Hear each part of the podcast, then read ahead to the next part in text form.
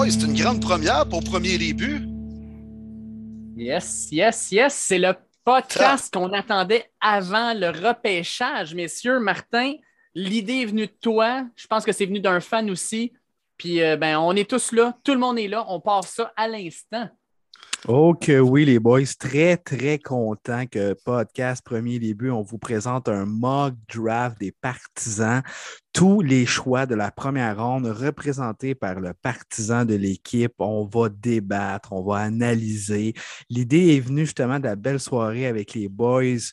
On a pris un bon verre de whisky. Dave m'en a parlé. J'ai trouvé l'idée bonne. Je voulais partager. Let's go, on le fait.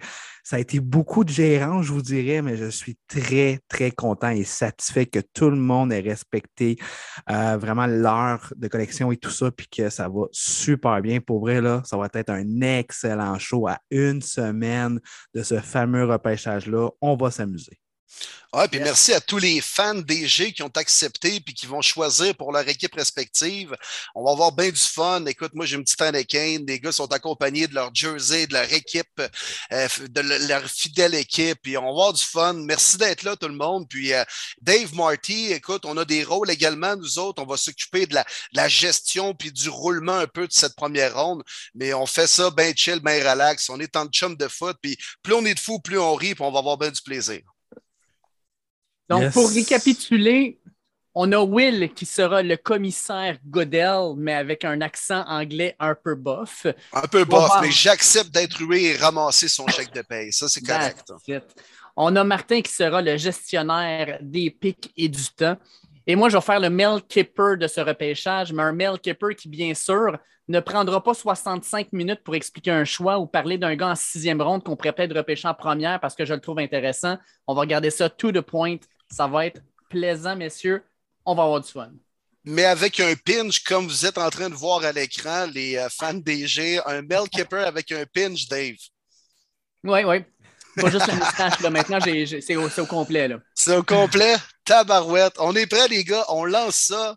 Mock eh draft des fans 2022 de premier début on est prêt, on lance ça. Euh, fait que, écoute, euh, vas-y, Marty, c'est toi qui s'occupe du clock. Fait que euh, lance ça. Fais le, fais le, petit bruit aussi des pics. Là. Je pensais que c'est toi qui allais l'improviser, qui allait faire la fanfare. Vas-y. on, va, on va le faire au montage, je te dirais. Ça me tente pas de m'embarquer là-dedans. Donc, ce que je vais dire, le repêchage simulé 2022 du podcast Premier Début est maintenant ouvert. Les, Jackson, les Jaguars de Jacksonville You are now on the clock. Lyon de Détroit, vous êtes les suivants. Alors, Philippe Chabot, le DG, celui qui a la lourde tâche de ramener les Jaguars sur le droit chemin. Alors, Philippe, es-tu prêt à faire ton choix? Oui, je suis prêt. Euh, j'y vais avec le gars que je voulais depuis un petit bout. Je sélectionne Aiden Hutchinson de Michigan. Yes. Pourquoi tu as choisi Aiden? Un gars de la défensive. Explique-nous ça. Je suis un gars de défense de base. Puis de deux, ben, Josh Allen avait la lourde tâche d'essayer de saquer les, carrières adverses l'année passée. Il est toujours couvert à deux gars contre lui. Ça me prend un gars de l'autre côté. Ça me prend un gars qui est travaillant, versatile, rapide, fort. Puis ça me prend en fait un joueur, en fait, qui va pouvoir attirer deux joueurs de son côté pour que Josh Allen puisse faire des sacs du corps. Puis aussi, en fait, je voulais avoir, en fait, enfin, un nouveau, en fait, un duo 2.0 de Calais Campbell puis Yannick Ngakwe. Donc, moi, je pense que c'est le trou qui n'avait pas été comblé dans les agents libres cette année. Euh, pourquoi pas aller avec un gars à ligne offensive? Ben, c'est parce que je pense qu'il y a encore des joueurs plus loin dans le draft qui peuvent aider. Fait que la simple raison pourquoi j'ai décidé d'aller avec Hutchinson, c'est juste pour justement combler le trou à la ligne défensive. Et Mel Kipper te donne raison. Euh, j'y vais avec une note de A. Je pense que c'était le choix sûr, le choix qui avait du bon sens. Aiden Hutchinson, 6 pieds 7, 260 livres d'amour. Euh, il va aider énormément Jacksonville. Comme tu disais, Josh Allen est souvent tout seul sur cette défensive-là à de la pression. Jacksonville, 27e équipe l'an dernier pour la pression sur les corps arrière au niveau des sacs. Donc, Aiden Hutchinson, dont c'est le pain, le beurre, les sacs, ça va aider les Jags. Donc, une note de A parce que je pense que c'était le choix évident. Good job, mon Phil. Effectivement, on a besoin liés défensifs du côté des Jaguars. De mémoire, la pire équipe à mettre de la pression en 2021. Donc, euh, ouais, moi aussi, je trouve. Très belle analyse, les boys. Yes. merci, merci. Mon Phil. Fait que je te souhaite une très belle, euh, un, très bon repêchage. merci, boys. Vous autres aussi. Merci, merci à toi. C'est maintenant le tour des Lions Bleus. Exactement. Les Lions Bleus représentés par Étienne Soucy, You Are Now on the Clock, suivi des Texans de Houston par Jeff Morin. Alors, euh, les Lions Bleus, par Étienne Soucy, toujours très habitués de repêcher dans le top 3, dans le top 5. On dirait qu'eux autres, c'est coutume. À chaque année, on se retrouve là. Alors, Étienne Soucy, es-tu prêt à faire ton choix? Les Lions de Détroit sélectionnent qui avec le deuxième choix overall? Oui, avec le deuxième choix au total, les Lions de Détroit sont fiers de sélectionner des Dogs de l'Oregon, defensive end Kevin Thibodeau. Nice. Oh, intéressant. Nice. Écoute, euh, explique-nous un peu ton choix. Oui, ben mon choix, c'est que Kevin Thibodeau, c'est un gars que ça fait deux années qu'on l'attend au draft. Euh, il a toujours été classé haut. C'est pas le meilleur prospect de tout le draft. Euh, oui, dernièrement, il descendait à cause de peut-être des problèmes d'attitude puis tout, mais j'ai confiance au coach Dan Campbell d'avoir une bonne culture, un bon vestiaire, puis il va pouvoir devenir vraiment le visage de la défensive à Détroit. Mel Kipper t'a dit B, mon cher, pour la simple et bonne raison que étant fan des Lions Bleus, j'aurais tellement aimé avoir Aiden Hutchinson, un gars du coin, un gars qui a grandi au Michigan, qui a joué au Michigan, mais malheureusement, les Jags l'ont pris devant nous. Donc, la deuxième meilleure option, c'est Kevin Thibodeau. Plusieurs personnes parlent de Taven Walker de Georgia aussi, mais Taven Walker, c'est un gars qui a joué dans une défensive qui était loadée, qui avait du monde partout, alors que Kevin Thibodeau, c'était le joueur à surveiller. Et puis, comme tu dis, si bien. Kevin Thibodeau, depuis maintenant deux ans, on disait que c'était le choix numéro un. C'est pas pour rien. Il a du talent. C'est un gars qui va énormément aider cette ligne défensive-là, qui va amener de la vitesse, qui va amener du talent. Et puis pour les Lions, ben, on bâtit par les lignes. L'an dernier, c'était Penny Sewell. Cette année, Kevin Thibodeau. Je pense que c'est un choix qui fait bien du sens. Euh, puis pour ce qui est du corps arrière, ben, on vivra avec Jared Goff. Il ne faut pas oublier aussi qu'on a un deuxième choix à cette première ronde, des Lions. Donc, Étienne, tu restes avec nous jusqu'à la toute fin, alors que tu as le choix numéro 32. Donc, merci beaucoup pour ta sélection du deuxième. Et Parfait, merci à vous autres. Maintenant, les Texans de Houston, Jeff Morin, you are now on the clock, suivi des Jets par Mathieu Benoît. Alors, les Texans, premier choix de la première ronde sur deux. Hein, ils vont reparler également tantôt, Jeff, au 13e rang. Mais pour ton premier pic, le troisième, les Texans de Houston sélectionnent qui?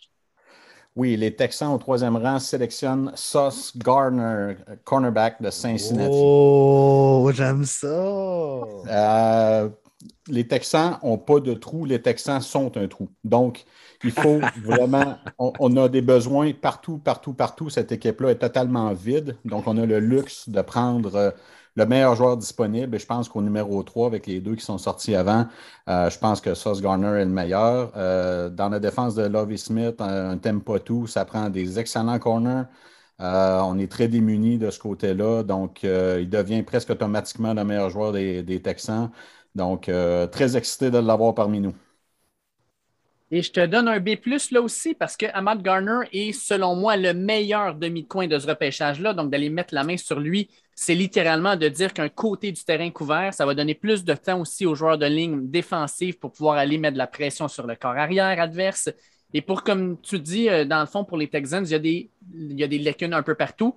Par contre, vous avez Laramie Tunsil sur la ligne offensive. Donc, Evan Neal euh, aurait été disponible, mais en même temps, vous avez déjà un bon left tackle. Donc, on ne veut pas prendre un joueur comme ça pour le mettre au right tackle. Euh, je pense que c'est un bon choix à Mark Gardner. Fait que sincèrement, bonne décision. B, mon cher. Super, merci. Donc, maintenant, avec le choix numéro 4, le chum Mathieu Benoît va sélectionner pour les Jets, suivi des Giants par Étienne Croteau. Les Jets sont maintenant on the clock. Donc, une autre formation qui va parler deux fois en première ronde. Vas-y, mon Mathieu. Euh, avec le quatrième show total, les Jets sont fiers de sélectionner From Georgia, Trevon Walker. Ouh, oh, yes. Défensive encore. Donc, euh, On a essayé de faire des grosses plages dans l'off-season, d'aller chercher euh, Chandler Jones qui a choisi d'aller à Las Vegas. Dans le chaîne défensif de Saleh, ça prend euh, du pass rush. On a perdu Carl Lawson l'année passée dans le, training camp. Donc, euh, je pense que Lawson revient comme DN. Tu rajoutes un jeune euh, explosif avec un athlétisme incroyable euh, qui a été utilisé à Georgia, pas nécessairement comme pass rusher, mais les habiletés sont là, euh, le speed est là. Donc, euh, avec un coach comme Robert Saleh, je pense que c'est le timing parfait. Le fitting est bon. Fit le genre de joueur que Douglas aime aller sélectionner, des joueurs qui sont hautement euh, athlétiques. Je pense sincèrement que c'est un, fit parfait dans le défensif qui a besoin de, de créer de la pression avec le front euh, défensif. J'aime beaucoup le choix. J'aime beaucoup le choix de Craven Walker à 6 pieds 5 et 272 livres. Laissez-vous pas berner. C'est un joueur extrêmement rapide, comme la défensive de Georgia l'était l'an dernier. J'y vais avec un B aussi, parce que je pense qu'à côté de Quinnen Williams, ça va commencer à terrasser les corps arrière. Par contre, euh, au niveau euh, des, des- joueurs qui étaient disponibles, un Evan Neal, par exemple, euh, qui était sur la ligne, la ligne offensive, ça aurait été bien. Mais personnellement, Kyle Hamilton, qui est toujours sur le board, aurait été un excellent ajout aussi. Je pense quand même que Traven Walker va créer un, un duo très intéressant avec Carl Lawson qui, qui va revenir. Fait que sincèrement, bon choix au niveau des Jets qui vont aller au niveau défensif. Et simplement pour indiquer que déjà, on peut dire que Evan Neal ainsi que Ikem Ekwonu sont en train de glisser tranquillement, ainsi que Kyle Hamilton, qu'on considère comme étant l'un des meilleurs joueurs, sinon le meilleur joueur de ce repêchage-là. Mais ça, les Giants s'en plaindront pas si t'en passes un papier, mon Dave. Ah, Hey, merci bon- beaucoup, mon Matt. On va t'attendre pour le choix numéro 10. Let's go. Hey, Donc- surprenant, les gars, de voir les quatre premiers choix en défensive.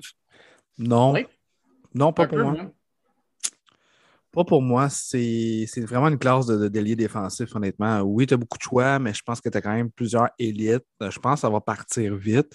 Certes, des gars comme Evan Neal et Kem Ekwonu, euh, ça peut certainement faire le top 5. Je pense que Cal Hamilton, à cause de son mauvais Pro Day, euh, va glisser un petit peu. Pas hors du top 10, mais je ne suis pas surpris qu'il ne soit pas sorti encore. Hmm. On va voir si ça va changer parce que les Giants s'en viennent, messieurs. Oui, Monsieur Étienne Croteau, qui représente les Giants, You Are Now on the Clock, est suivi par les Panthers de Éric Champagne. Encore une fois, New York, qu'est-ce qu'ils sélectionnent au cinquième rang, les G-Men cette fois-ci? Avec le cinquième choix au repêchage, les Giants sont fiers de choisir de NC State Ikem Ekwonu. Oh, avant Evan Neal, intéressant. Ouais, je pense que Ekwonu, euh, Ekwonu est meilleur en run block qu'Evan Neal. Puis avec un talent générationnel comme euh, Saquon dans le backfield, ça prend, ça prend quelqu'un qui va être capable d'être bon dans le run block. Puis bon, on se cachera pas que la ligne des Giants, ça fait depuis bien trop d'années, même dans le temps euh, c'était pas leur force. Donc, euh, on va essayer de, on va essayer de upgrade ça un peu dans le repêchage. Et Étienne, je te donne un A pour ton choix. J'adore ce choix-là pour les Giants parce que clairement, on a un corps arrière, Daniel Jones, qui n'a jamais eu une bonne ligne offensive devant lui. Et sincèrement, Andrew Thomas n'est pas la solution. Si on le place red tackle, c'est déjà plus intéressant. Et on amène Ikem Ekwonu, qui est un monstre et qui a un plafond énorme. Selon moi, c'est le meilleur tackle de ce repêchage-là devant Evan Neal parce qu'il a une meilleure technique déjà. Et puis, c'est un gars qui va laisser vraiment là, un peu plus de temps à Daniel Jones pour pouvoir lancer le ballon. Et surtout, comme tu le dis aussi, donner des trous plus intéressants à Saquon Barkley vers où courir. Fait que pour les Giants, au choix numéro 5, je l'ai dit, messieurs, c'est un vol. Ikem Ekwonu, cinquième au total, premier joueur offensif à sortir dans ce repêchage. Je pense qu'on n'est pas sur- surpris, hein, mon Will? Non, non, non, vraiment pas, vraiment pas. Puis très, très bon choix, Étienne. Oui, vraiment un choix très, très logique. Merci beaucoup, Étienne. On va t'attendre dans vraiment pas long alors que tu vas rechoisir au 7. Ouais, lui, reste pas loin, reste pas loin. Hein? Ça, ça passe aussi vite qu'un 5 à 7, ça. Oui, carrément, bien dit. 5 Will. et 7, hein? Tabarouette, tout est dans tout, hein? Le choix numéro 6 maintenant, les Panthers de la Caroline avec Eric Champagne, You Are Now on the Clock, suivi de justement Étienne Croteau et des Giants. Euh, les Panthers sont très heureux de voir M. Evan Neal encore euh, disponible.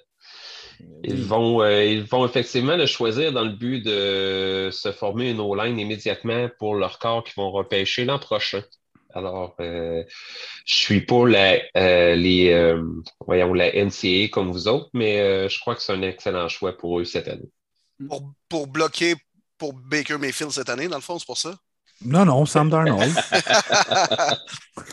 ouais. Et, euh, ça, c'est une longue histoire, Baker Mayfield, mais. Eh boy. Non, je sais pas. Je sais pas. Je te souhaite la meilleure des fins. Je te souhaite le meilleur possible pour obtenir un retour, mais je pense que. En tout cas, ça sent pas bon. Ah, mais Evan Neal, bon choix. Bon choix. Ouais. Non, Ben oui, oui. non, Evan oui. Neal, euh, oui. Evan Neal, là, Vraiment. c'est un A là aussi. Euh, Evan Neal, que plusieurs considèrent comme l'un des joueurs les plus athlétiques à jamais être sorti comme joueur de ligne offensive. 6 pieds 7, 337 livres, j'en ai souvent parlé. Il a des qualités athlétiques qui ne sont pas normales pour un type de cette grosseur-là. Evan Neal qui euh, pourra probablement rentrer right tackle au départ avec les Panthers alors que Cameron Irving sera de l'autre côté. Euh, probablement apprendre un peu le métier, avoir un peu moins de pression sur les épaules. Puis Evan Neal, dans le fond, c'est surtout au niveau de la technique, au niveau des pieds, mais ça reste quand même que c'est un joueur qui a un haut plafond lui aussi. Si c'est un A pour Ikwem Ekwonu, ben le 1B était Evan Neal et les Panthers viennent de faire un excellent choix. Deux joueurs de ligne offensive qui sortent back-to-back, messieurs. Oui, puis deux équipes qui en ont grandement de besoin, hein, honnêtement. Euh, les Giants, les Panthers, honnêtement, ça comble des trous énormes. Donc, pour eux, là, un repêchage qui pourrait ressembler à ça, c'est un cadeau du ciel. C'est deux Ouais. équipes qui vont en bénéficier grandement, je crois. Ouais, Ça puis on voit l'importance des gros bonhommes depuis le début du draft, hein, les, la guerre des tranchées, la O-line, la D-line, puis jusqu'à présent, mais cinq choix sur six, ça a été des gros bonhommes. I love it. Yes, sir. Et Bonjour. si je pourrais juste apporter une joke à votre euh, podcast, euh, je Ben crois oui, que. Jacksonville, euh, je crois que Jacksonville sont très déçus de ne pas avoir repêché soit Ekunu ou Neil. Je pense que euh, M. Lawrence en aurait eu grandement besoin. Ah, j'aime ça. On lance des flèches oui. aux autres DG. J'aime ça. Bonne guerre, c'est bon. Ah, C'est bon. Hey, Eric, merci beaucoup de t'être apprêté au jeu. Puis je te souhaite un super de bon repêchage Eric. la semaine prochaine. Merci Hey, merci, vous aussi. Good job, les gars. Merci, Merci, beaucoup. Eric. Salut, Eric. Donc, maintenant, rendu au choix numéro 7, les boys, les Giants d'Étienne Croteau, you are now on the clock, suivi par les Falcons de l'ami Cédric Godin. Ou écoute, Étienne, Étienne et Mathieu dans le chat semblent peut-être en discussion pour un trade présentement. Je ne veux pas brûler les étapes, là, mais euh, écoute, je veux un peu de show là-dedans. Là. Ah ouais, là, let's go. Je pensais pas qu'il y avait des trades dans ce mock-là. On a Alan Murray Kyler contre Murray, Daniel Jones. Ah ouais, par là, là. Là, je vois Kyler Murray. Eh là, là, là, là. OK, ça va jaser là. Non, je Non, pense qu'on n'aura pas le temps de faire des échanges. Malheureusement, je vais être on the clock et les Giants sont fiers de repêcher des Fighting Irish de Notre-Dame. Ben oui. Oh, Ben que ça, oui. c'est un jab d'en face à Mathieu. Ouf, ouf, ouf. Avec, avec le départ de Jabril Pepper puis Logan Ryan, je pense que c'est un no-brainer pour nous autres. Puis dans une, euh, dans une défense de Wink Martindale, euh, je pense qu'Hamilton peut être un atout très important pour nous. Donc, euh, c'est ça. Tellement. Hey, tellement. Ouais. Si les Giants se sortent de là avec Kwonu et Hamilton, là, c'est un A. Même Aïe, pas besoin rondes. Et Ouais. là, là, là, là. Wow. Ben, écoute, euh, on s'en va là justement A pour ce choix-là parce que euh, Kyle Hamilton, selon certains, était avant son Pro Day puis son euh, Combine le joueur le plus talentueux de ce repêchage-là, le joueur le plus NFL ready. Et on le rentre à côté de Xavier McKinney, qui n'est pas un dirt pick non plus. Et on se ramasse avec ça, avec euh, deux excellents safety, probablement les deux meilleurs euh, dans la division, ça c'est clair. Euh, Kyle Hamilton à 6 pieds 4, 220 livres, un gars qui lit extrêmement bien le jeu, un gars ultra brillant. Fait que oui, il n'est peut-être pas rapide sur un 40 verges, mais sincèrement, c'est un gars qui est toujours au bon endroit, qui est toujours autour du ballon. Et on l'a vu à Notre-Dame contre souvent de la très grosse compétition, faire les gros jeux au gros moment. Comme on dit en anglais, c'est un baller et c'est un baller qui s'en va à New York, messieurs. C'est wow, honnêtement. Coup de circuit des Giants. Très, très beau travail ici, Ouais, honnêtement. ouais, là. ouais, tout à fait. Aucune surprise pour moi. Écoute, Étienne, merci beaucoup d'être apprêté au jeu, d'avoir Ouais, embarqué merci, dans ce draft-là. Puis je te souhaite un très bon repêchage dans la vraie vie pour tes Giants. Merci les boys. Merci. Donc, maintenant, messieurs, Au huitième choix, nous sommes rendus quasiment au quart. Les Falcons d'Atlanta représentés par Cédric Godin, suivi des Seahawks de Dave Mallet. Les Faucons, ils peuvent faire n'importe quoi, puis ça va être un bon choix, j'ai l'impression. Vas-y, Seb. Yes, exact. Dans le fond, moi, euh, je vais y aller avec la défensive cette année, parce que je pense pas que c'est une, année pour pogner euh, soit un QB ou un wide receiver. Fait que, à l'opposé de Grady Jarrett, puis pour aider Dion Jones, j'évoque German Johnson de FSU. Ouh, intéressant. 23 ans, mais le gars est athlétique, vraiment beaucoup. Oui. German Johnson, je vais avec un B, parce que je pense sincèrement qu'Atlanta a besoin de mettre la pression sur le euh, corps arrière adverse. Si la Jacksonville était la pire équipe pour mettre de la pression, clairement, Atlanta était la deuxième pire équipe pour mettre de la pression. Euh, puis German Johnson, c'est un gars qui a explosé sur la scène dès le Senior Ball, où il a été l'un des joueurs les plus dominants. Et ensuite, il y a eu un excellent combine, un excellent Pro Day. Et on voit ce gars-là comme quelqu'un qui pourrait faire une différence dans une équipe dans la NFL dès l'an prochain. Fait que sincèrement, Jorman Johnson a un excellent choix. J'adore beaucoup. Euh, puis surtout, comme tu disais, au niveau offensif, il y avait des belles pièces. Personnellement, par contre, je dois avouer que considérant que les, les, receveurs des Falcons sont euh, Olamide Darmier Bird et Caderell Hodge, avec Garrett Wilson qui est encore sur la, le board, je serais peut-être allé de ce côté-là personnellement, mais je comprends aussi que mettre de la pression sur le carrière dans une division avec un Tom Brady, c'est pas une mauvaise chose. Exact. Non, effectivement. Un petit peu surpris, moi aussi. Je m'attendais à recevoir, mais je sais que Cédric, moi, on s'était parlé. Il m'avait dit Ah, il y a des chances que j'aille côté défensif. Euh, lié défensif, évidemment, il n'y en a pas. Tout simplement pas du côté des mm. Falcons. Fait que non, c'est pas, euh, pas un mauvais choix, je trouve. là. C'est un choix très, très logique. Puis comme Will, tu l'as bien dit, de toute façon, les Falcons, n'importe quelle position, c'est un upgrade. Exact, exact. hey Cédric, merci beaucoup d'être apprêté au jeu, mon chum. Puis on sort de les nouvelles. Puis on la semaine prochaine. Merci.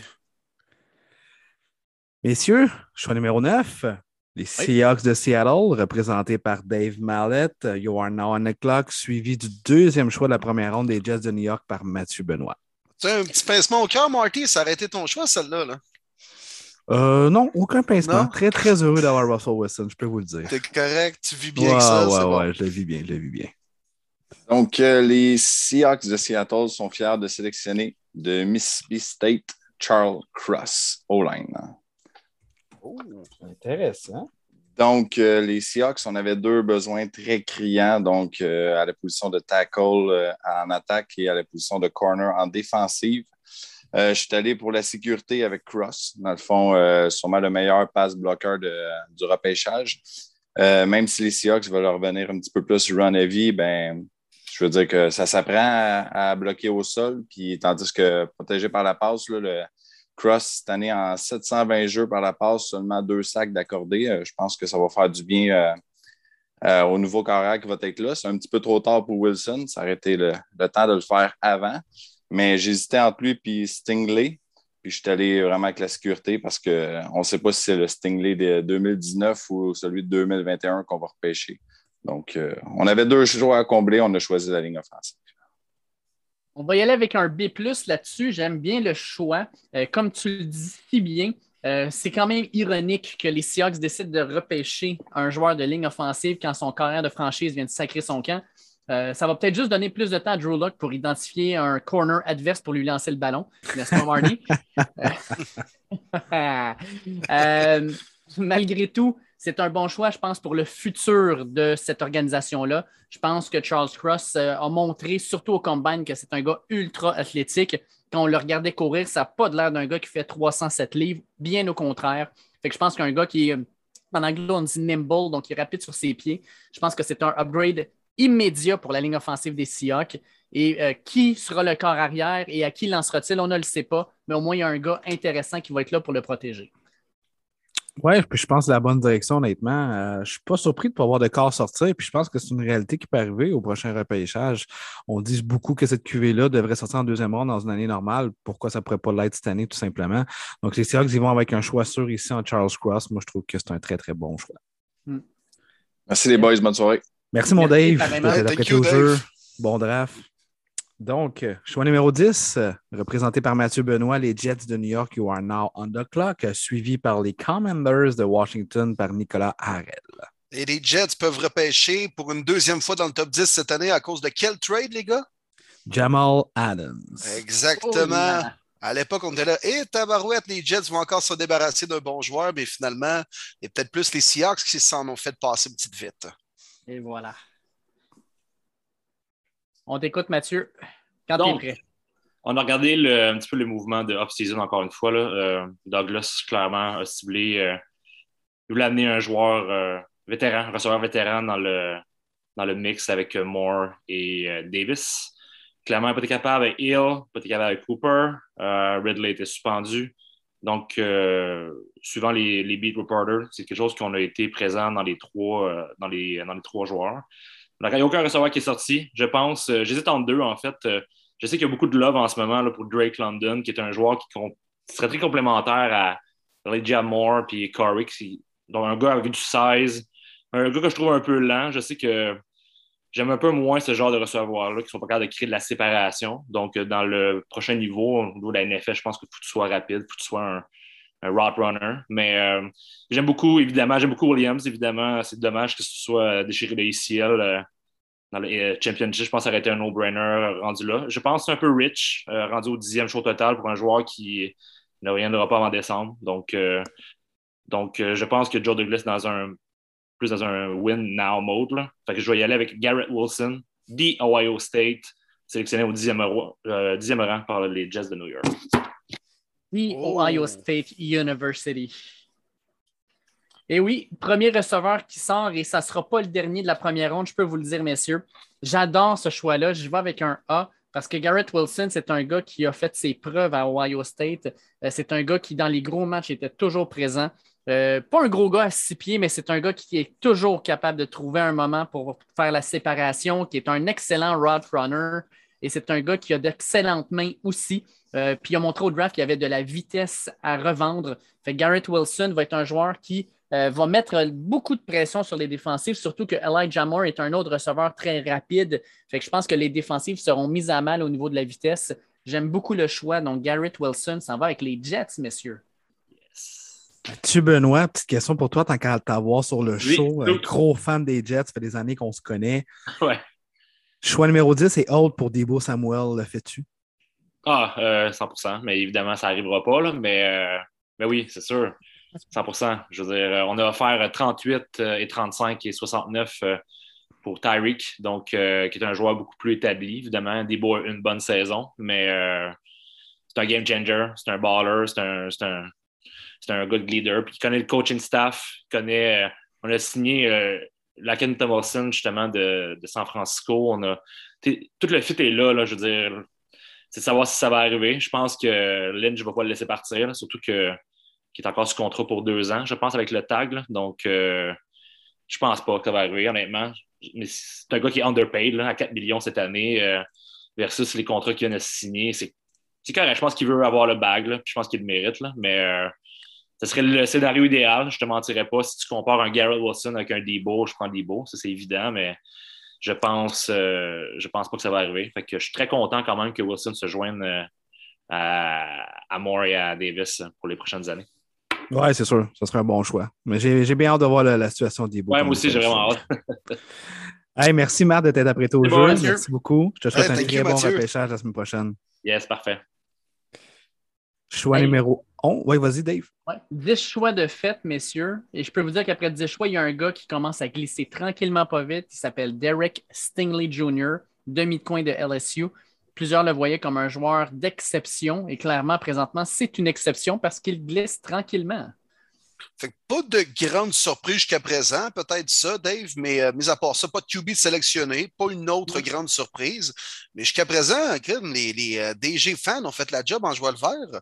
Je suis surpris, des bonnes recherches, c'est euh, bien Vraiment. documenté, ils savent ce qu'ils voulaient. Très bon, très bon. Merci les boys. Ça, ça me dit juste une chose, Will, c'est que la popularité du football américain augmente incroyablement au Québec, puis on peut en jaser en français. Moi, je trouve ça génial qu'il y ait des fans aussi fous que nous autres. Ouais. Je trouve ça vraiment. ça, ben oui. Qui participent à un- à un podcast un mercredi soir, à faire des choix le soir. C'est parfait, ça. On est des passionnés. All right. Hey, on est rendu au choix numéro 11, messieurs, des Commanders de Washington par Nicolas Harrell. You are now on the clock, suivi des Vikings Minnesota de l'ami JC Berthelet. Oh, c'est bien les WFT, ça, c'est ça?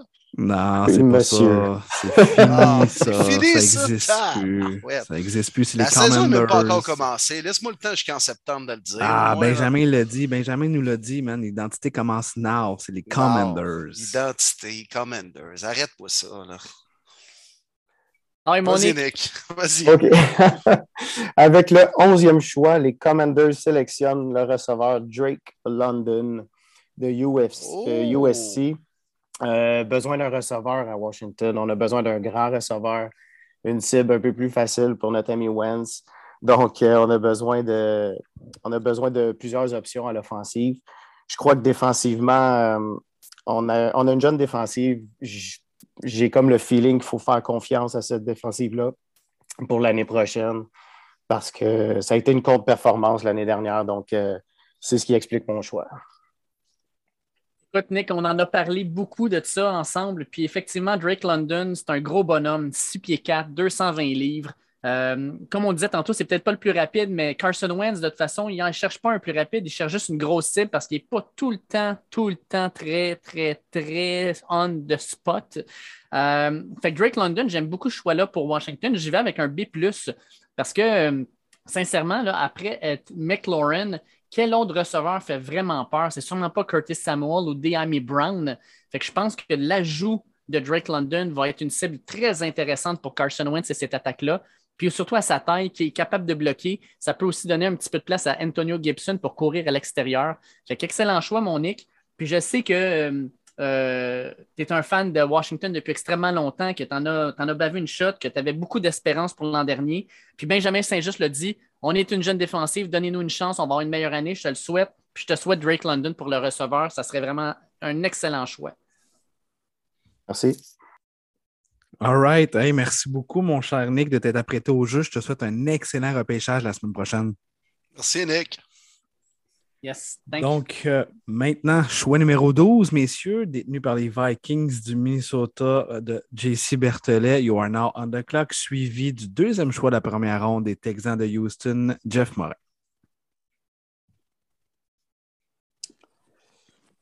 All right. Euh, moi, de mon côté, euh, là, et considérant que les échanges ne sont pas vraiment euh, possibles, euh, je vais aller avec la sélection d'un joueur. Par contre, si euh, il fallait que Malik Willis soit encore disponible au choix 12 la semaine prochaine, euh, attendez-vous à ce qu'il y ait des équipes qui appellent les Vikings pour euh, essayer de trade up, notamment les Steelers et les Saints. Pour moi, rendu à 12 avec le joueur qui est disponible, ce ne sera, ce sera pas une hésitation. J'espère que, j'espère que les, les Vikings n'hésiteront pas, eux autres non plus. Pour moi, ça va être Derek Stingley, cornerback de LSU.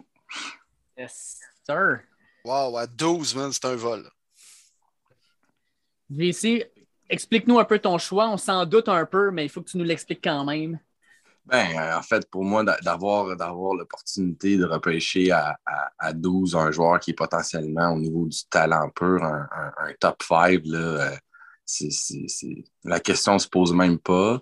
Euh, c'est une position en plus qui est un, qui est un besoin assez criant euh, chez les Vikings. Là, pas beaucoup de profondeur à la position de demi de coin. Il y a Patrick Peterson qui, euh, qui est un ancien de LSU, qui est un très bon mentor qui va pouvoir lui apprendre les, les rudiments du, du métier. Puis ça me permettrait aussi de, de me rajeunir là, au, niveau de la, au niveau de la défensive. Puis avec des, avec des, des gars sur les edges comme Daniel Hunter puis euh, Smith, là, ça, je pense que ça pourrait l'aider à avoir du succès euh, assez rapidement. Puis euh, considérant qu'au niveau cap-wise, il n'y a pas beaucoup d'espace, euh, je pense que si tu regardes les, demi de qui restent, les bons, je ne peux pas vraiment me, les permettre. Pour moi, ça me, ça me permet de, de boucher un trou immédiatement avec un joueur de beaucoup de potentiel. Écoute, euh, A, mon cher, parce que Derek Stinley, s'il est disponible au 12e choix, ce sera un vol. Euh, Derek Stinley, on le voyait comme étant probablement un choix top 3 au début de l'année. Euh, malheureusement, on ne l'a pas vu beaucoup, mais tout le monde se dit si Stingley est capable d'être le gars de 2019, ça pourrait être une vedette dans cette ligue-là. Et non seulement ça, mais tu l'as dit, Patrick Peterson, ça va être un super mentor pour lui. Patrick Peterson qui jouait aussi à LSU. Donc, c'est des gars qui se connaissent déjà. Donc, de l'avoir sous son aile, il va être capable de lui montrer les, euh, cordes du métier. Ça serait vraiment la combinaison parfaite. Puis, on aurait le jeune avec le vétéran. Euh, puis, quand Patrick Peterson voudra prendre sa retraite et quitter, ben, Derek Stinley sera là pour pouvoir monter. Et comme dit si bien Matt euh, des Steelers, Stingley en jaune et mauve, ça fait juste bien. Donc, j'adore ça. excellent choix, sincèrement. puis je le vois très bien dans cette défensive-là. Ça serait excellent. Pendant deux secondes, je vais t'avouer, par exemple, quand tu as parlé de Malik Willis, j'étais comme, ben non, non, non, il ne va pas prendre Malik Willis quand il vient de donner un contrat à, Kirk Cousins. Tu, m'as fait faire un peu le saut au départ, mais finalement, excellent choix. All right. On entend beaucoup parler d'Eric Stingley, surtout pour les problèmes de santé et tout ça, mais on va se dire, pour moi, le floor, c'est 12 au Vikings. Je le vois vraiment pas plus loin que ça. Le fit est parfait pour Reggie. Si je m'attendais à ce que tu t'en ailles là, honnêtement, le choix, honnêtement, c'est un excellent fit qui pourrait très bien arriver la semaine prochaine. Merci. Merci d'être apprêté au jeu, mon chum. Fait que je te souhaite un super euh, de bon repêchage la semaine prochaine. Yes, Abdul aussi. Merci, les gars. Merci. Thank you, man.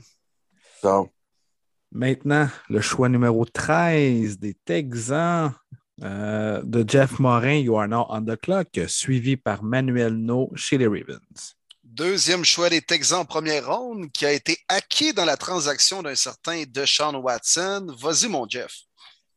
Yes, euh, donc un choix qui va peut-être être un petit peu euh, controversé, mais c'est mon joueur préféré de la NCAA l'an dernier. Euh, au 13e choix, les Texans sélectionnent Jameson Williams de oh. Alabama. donc, oh. c'est un choix risqué, principalement à cause de la blessure qu'il a subie lors de la euh, lors du championnat. Par contre, euh, s'il revient à son plein potentiel, c'est quelqu'un qui peut euh, carrément dominer la NFL par sa vitesse. Donc, c'est quelqu'un qu'on peut laisser, à qui on peut laisser le temps finalement de se développer chez les Texans. L'offense de Pep Hamilton va être une offense qui va être très, très portée sur la course. Donc, on ne lui en mettra pas trop sur les épaules pour commencer. Donc, je pense que si on le développe comme il faut, on lui laisse le temps de revenir en pleine santé, ça peut être un. Dans quelques années, on pourrait peut-être parler d'un vol au numéro 13. Et je dois te dire, Jeff, que je te donne un A, parce que Jameson Williams était, avant cette blessure-là, le receveur numéro un de ce repêchage-là. D'être capable de l'avoir au choix numéro 13, c'est excellent. Surtout qu'il se place dans une position idéale. On s'entend que les Texans ne sont pas dans une situation win now, donc ils ne doivent pas gagner maintenant. C'est une équipe qui se construit actuellement. Et le fait que Jameson Williams arrive plus tard dans la saison, c'est pas la fin du monde pour les Texans. Alors que pour d'autres équipes, peut-être qu'effectivement, la pression de performance aurait été là. Donc, avec les Texans, on va faire attention à lui. On va s'assurer qu'il se développe bien puis qu'il va revenir en santé. Puis avec Davis Mills, je pense qu'ils pourraient jouer de la belle musique ensemble. Fait que j'aime beaucoup, beaucoup Williams, qui pourrait être un receveur, comme tu dis, qui serait un vol dans quelques années parce qu'on va s'être rendu compte que c'était beaucoup trop loin le 13e choix pour lui. Fait que excellent choix, mon Jeff. Thank you, thank you. Jeff a très bien visé que c'est exempt. On s'en fout de 2022. Prenons les meilleurs joueurs par leur position. Il va avec Sauce Gardner, que je pense qu'il est le meilleur demi-coin. Jamison Williams, que selon moi aussi le meilleur receveur. Peu importe la blessure, je m'en fous. Je pense qu'il est capable de venir et d'être très dominant dans cette ligue-là. Honnêtement, pour moi, là, si les Texans sortent de là avec un repêchage ah de ce tel la semaine prochaine, c'est un coup de circuit, mon Jeff. C'est deux playmakers, man. merci, boys. Vraiment. Hey, merci, Jeff, d'avoir participé à notre super le fun. Bonne saison. Ben, merci. Thank you, Jeff. Bonne chance avec toi, les bon Merci, bye. Hey, Will, c'est à toi de le présenter, le prochain choix. c'est le choix ah! numéro 14, Manuel Naudé. Corbeau noir. Eh oui. Oui, monsieur. Les corbeaux mauves dans ce cas-ci, là. Je sais même pas pourquoi tu as le nom de ta blonde en plus dans le Zoom. Là. Ça, ça fit bien avec l'allure de l'équipe. Mais... Mais non, c'est pas vrai. Hey, euh, c'est quoi ton nom déjà, tu me disais tantôt? Manuel. Manuel, ben Manu, vas-y donc avec le 14e choix, les Ravens de Baltimore on the clock. C'est rare qu'on vous retrouve à ce, à ce rang-là. Habituellement, vous repêchez un peu plus tard en première ronde. Euh, oui, en effet. Euh, c'est pour ça que cette année, euh, je sens que les Ravens vont en profiter pour faire un pic qui va, euh, qui va faire beaucoup de sens. Donc, avec le 14e choix, je m'attends à ce que les Ravens piquent George Karlaftis, le, le edge de, de Purdue. Ouh, j'aime ça, j'aime ça. Quelle est la position? Pourquoi tu as pris ce choix-là? Euh, parce qu'avec le faux pas que Zadarius Smith a fait pendant le off-season euh, de vouloir signer puis de backer up, euh, on se retrouve avec un trou sur la, la ligne défensive. je m'attends à ce qu'un vétéran comme Justin Houston ou Melvin Ingram signe un contrat d'un an, mais en tant que tel, on a besoin de jeunesse. L'an passé, on a eu Jason Oway qu'on a repêché avec le 31e pick. Euh, qui a quand même très bien fait pour un rookie. Fait que je me dis qu'avec euh, Carl Aftis, en plus de ça, ben, on est en voiture pour les quatre prochaines années au moins. Je vais y aller avec un, B là-dessus. Euh, Carl Aftis, euh, je pense que c'est un petit peu haut pour cette sélection-là, mais ça reste quand même un joueur qui, à Purdue, a été dominant. Surtout qu'il n'était que le seul joueur dominant de cette défensive-là. Donc, la majorité des offensives, c'est pas compliqué. Leur game plan était autour de Carl Aftis, on ne l'arrêtait quand même pas à 6 pieds 4 et 266 livres, normalement, on le verrait sur la ligne. Fait vous avez déjà Calais Campbell et Derek Wolf. Par contre, il a un physique qui lui permettrait peut-être d'être un tweener, de le montrer, de le mettre un peu comme un linebacker qui euh, rush un peu plus le corps arrière. Euh, un genre de gars qui remplacerait Tyus Bowser. Euh, Carl Aftis a énormément de talent. ça va être intéressant de voir. Puis s'il rentre dans une défensive des Ravens, nous, on est toujours extrêmement agressif je pense que ça serait un bon fit pour lui. Je vais avec B parce que je pense que c'est peut-être un choix qui est un peu haut, mais malgré tout, je comprends très bien pourquoi vous allez là. surtout que après Carl Laftis, il y a comme une bonne drop au niveau du talent. Fait que je pense que vous allez euh, peut-être couper l'herbe sous le pied de d'autres équipes derrière vous. Oui, en effet. Puis je m'attends, euh, comme à l'habitude, que si les Ravens ont l'opportunité peut-être de reculer de quelques pics pour aller chercher d'autres choix de troisième ronde, c'est sûr et certain qu'ils vont le faire pour finir par piquer euh, peut-être autour entre 18 et 20. C'est tellement Ravens, honnêtement. Ah, c'est Ravens. Hein. Ah, tellement Ravens. Puis en plus, ils, ils, sortent toujours des coups de circuit, des choix de troisième ronde, eux autres. C'est incroyable leur repêchage pour vrai. Je serais vraiment pas surpris à un tel scénario. Hey Manu, merci beaucoup d'être apprêté au jeu. Je te ah souhaite un excellent repêchage. Euh, merci à vous, messieurs. Puis fausse bonne chance avec tes Ravens. voilà. Faux merci dans ce cas-là. Très bon. c'est déjà le cinquième edge, les boys, à sortir. Hein? Déjà euh, à 14 pics de fait seulement. Alors, tu vois l'intérêt et la profondeur de cette position cette année. Oui, le edge rusher qui est rendu une, position tellement importante, puis euh, on sait que les équipes vont s'en mener beaucoup dans ce repêchage-là. D'ailleurs, avec la fameuse option de la cinquième année, tu peux avoir ces recrues-là pour des peanuts pendant cinq ans, donc c'est un no-brainer. On est rendu au choix numéro 15. Quelqu'un que tu connais bien, je crois, mon Will, je vais te laisser le présenter. Oui, les Eagles, premier choix de la première ronde, ils vont choisir 15e et 18, mais pour le 15e choix, on retrouve mon bro Félix Boivin, Phil on the clock pour tes Eagles. Yes, sir. Yes, sir. Content de t'avoir. Yes, sir, Félix. Content d'être là, les boys.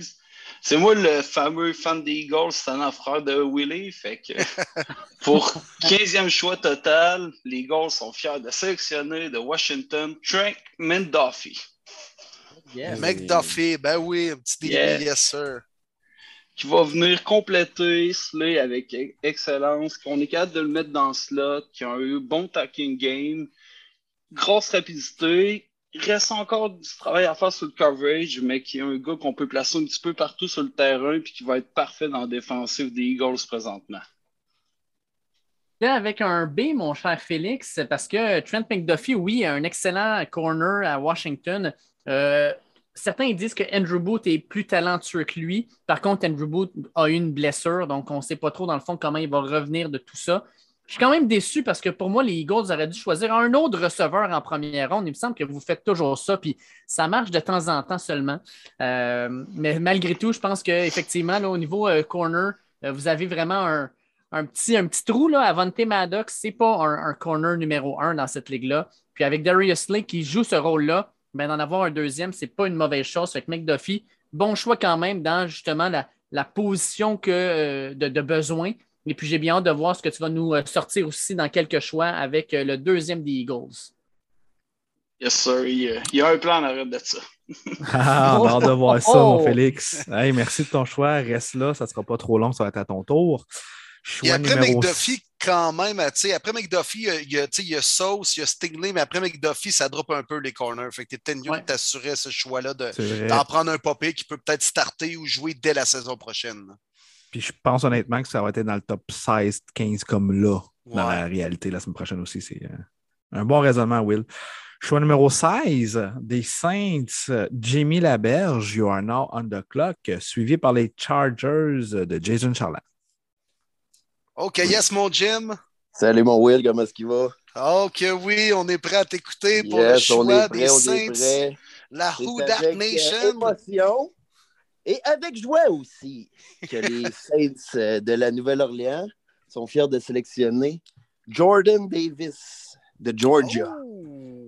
Un gros, gros bonhomme, les gars, 6 pieds 6, 341 livres. Pas mal, euh, on n'a pas grand nid de la défense. J'aurais aimé savoir un wide receiver pour euh, aider un peu Jamies. Mais euh, les gars qui restaient ne m'intéressaient pas tant. Jordan Davis, on parle du power à l'état pur. Là. Tu peux pas bloquer ce gars-là mano to mano. Là. Il faut deux gars dessus. C'est un, un, gros bloqueur. C'est dur à neutraliser. Il faut que tu double team, des bonnes mains. First DT sorti dans, dans le mock. Je suis bien fier de ça. Écoute, euh, je vais être obligé de te donner un beau en moins, sincèrement, parce que Jordan Davis, sacrifice, c'est une montagne. C'est la montre Davis à 6 pieds 6, 341 livres. Ça, c'est 341 livres quand il est en santé, puis ça va bien, puis il s'entraîne bien, puis il fait attention à sa nourriture, parce que sinon, c'est de 350, 360. C'est une énorme masse à déplacer. Puis dans une division où tu vas vouloir courir le ballon, bien clairement, tu vas avoir à devoir déplacer Jordan Davis, puis ça ne se bouge pas, ce gars-là. Fait que ça va donner beaucoup plus de place à des gars comme Cameron Jordan, comme, Marcus Davenport, parce qu'eux autres vont avoir à moins se, soucier dans le fond de tout ça. Dans le milieu, ça va être bien bloqué. Puis Pete Warner en arrière va avoir moins de monde sur le dos. Fait que j'aime beaucoup ce choix-là. Jordan Davis, surtout euh, en Nouvelle-Orléans, il y a de la bonne bouffe là-bas il va être capable de manger de la friture à côté. Willy, Willy peut, il peut te le confirmer. Hein, mon Willy? Ah oui! la bouffe assaisonnée en plus, c'est bon. ça prend des gros bonhommes pour pouvoir là, digérer ça, là, tu sais. ah non, mais Jordan, c'est un bon choix. C'est un bon choix. C'était cool, Jim. Merci de t'être apprêté au jeu. On te souhaite un bon repêchage. Thank you, Jim. Très bon Ciao, les boys. Merci beaucoup. Euh, rendu au choix numéro 17, ça n'a pas été facile, les boys. Jason, puis moi, on jase, ça fait des années, un bon ami de football. Puis il vient d'être papa pour une deuxième fois. Fait qu'il m'a dit Ah, oublie ça, c'est impossible que je sois là. Mais on a réussi à le convaincre. Fait qu'il est sur le show avec le choix numéro 17 et ses Chargers. Il est, maintenant on the clock, suivi de Félix Boivin des Eagles au 18. What's up, les boys, ça va? ça va, toi, mon Jay? Pas trop fatigué? C'est correct, ça va bien. Good, mon bud. Vas-y. Euh, avec le pick 17, euh, les Chargers sont fiers de sélectionner Chris Olave. Nice. Notre euh, menace. Explique ton choix, buddy. dans le fond, très tough de passer par-dessus des gars comme des O-line dans cette division-là. Il manque probablement un right tackle. Il reste du cash, il reste du monde dans le free agency c'est difficile de passer par-dessus Zion Johnson, mais c'est Chris Olave, c'est impossible de passer par-dessus lui. Là. Mm. Il y a trop une différence de gap entre le troisième tackle et le quatrième tackle. Tristan euh, Penning il est souvent pénalisé, il manque de technique un petit peu, il est raw. Euh, j'aime le côté nasty, mais probablement que le, le choix logique, c'est un O-line, puis back Filer à right tackle, Zion Johnson ou Kenyon Green. Mais c'est tough de passer par-dessus Chris Olave à ce choix-là. Écoute, une des raisons pour qu'on a fait ce podcast-là, c'est parce qu'on se disait les gars vont prendre les joueurs qu'ils veulent voir avec leur équipe. je pense que Chris Olave, c'est un joueur que tu voudrais voir avec les Chargers. Puis je le comprends. Écoute, Keenan Allen, on ne sait pas trop qu'est-ce que l'avenir lui réserve. C'est un gars qui euh, joue très bien présentement, mais peut-être que dans un ou deux ans, on ne renouvellera pas son contrat comme on l'a fait avec Mike Williams.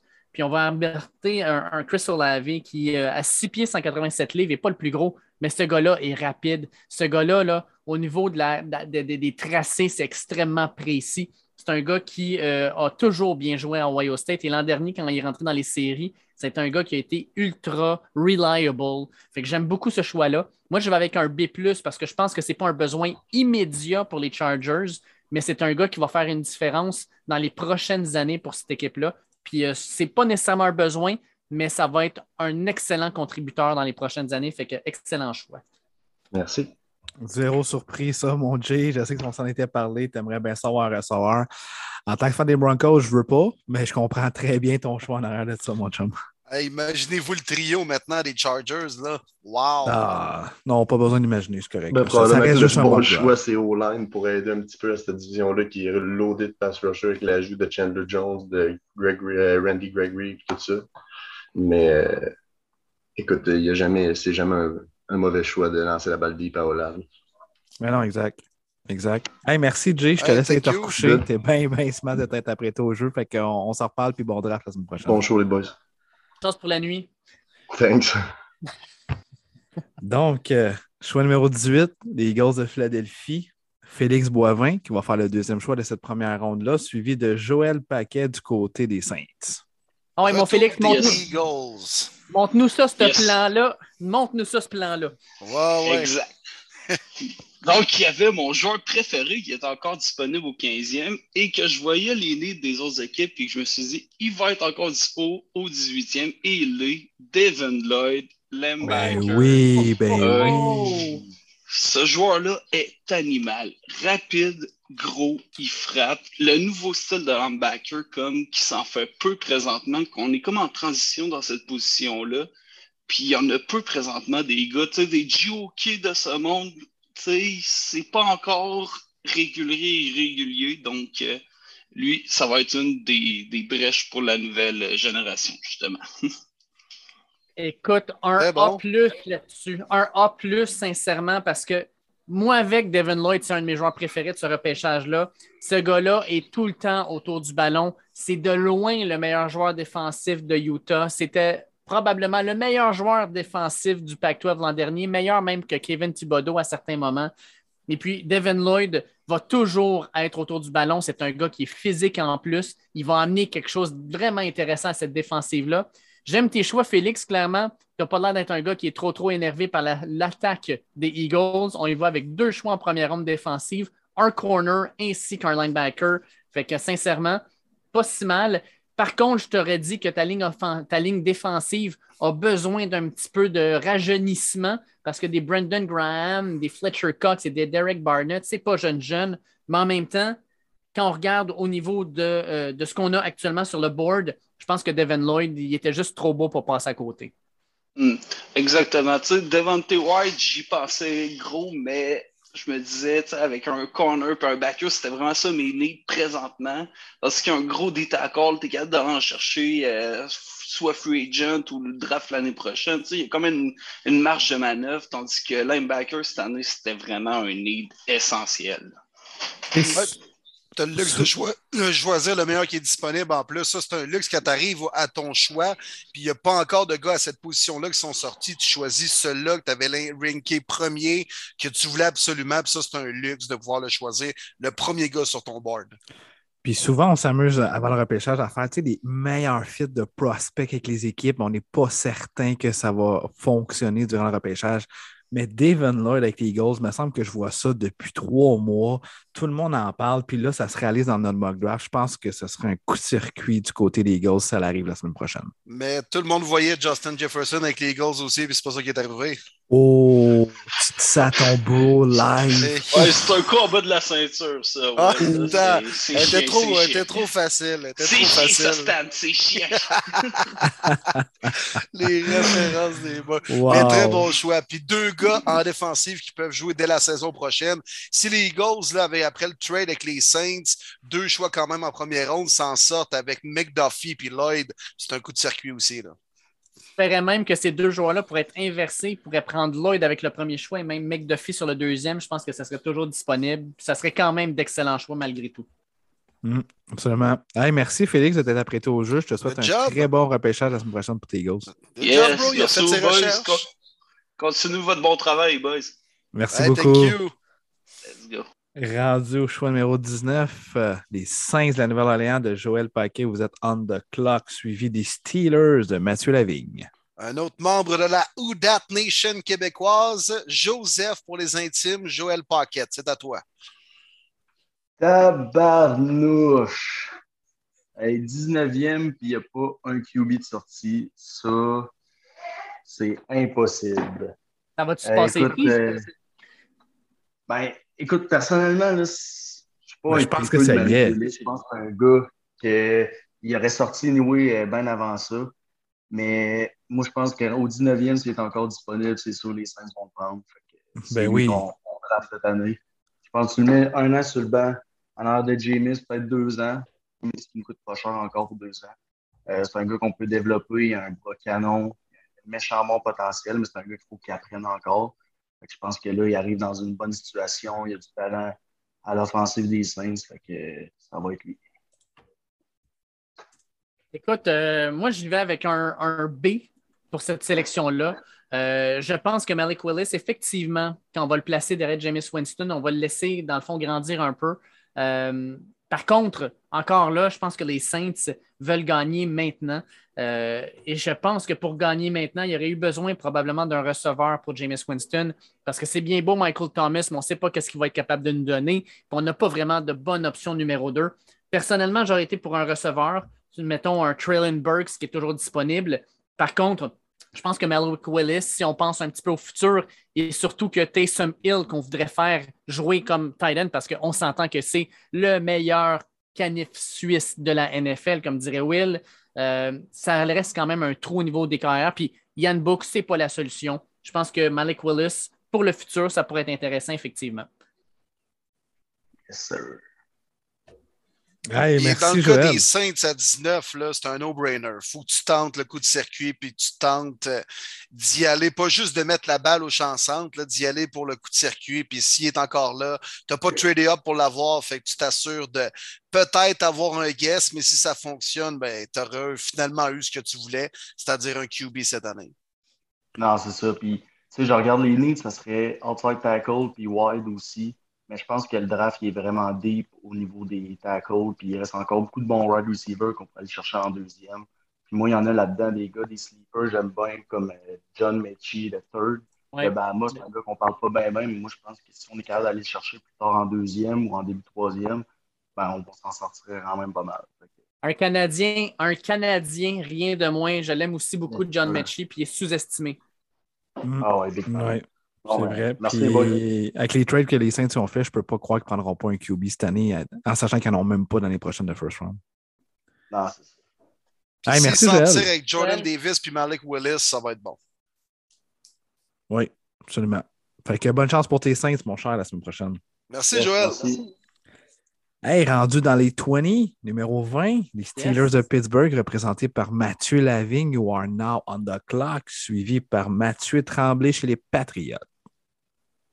Je, je suis très content que Joël ait pris Malik Willis avec les Saints parce que je ne voyais pas vraiment de façon de ne pas le prendre au 20e rang. Si dans la vraie vie, il est là au 20e, je veux que les Steelers le prennent, c'est correct. Il peut attendre un an derrière Trubisky, pas de trouble.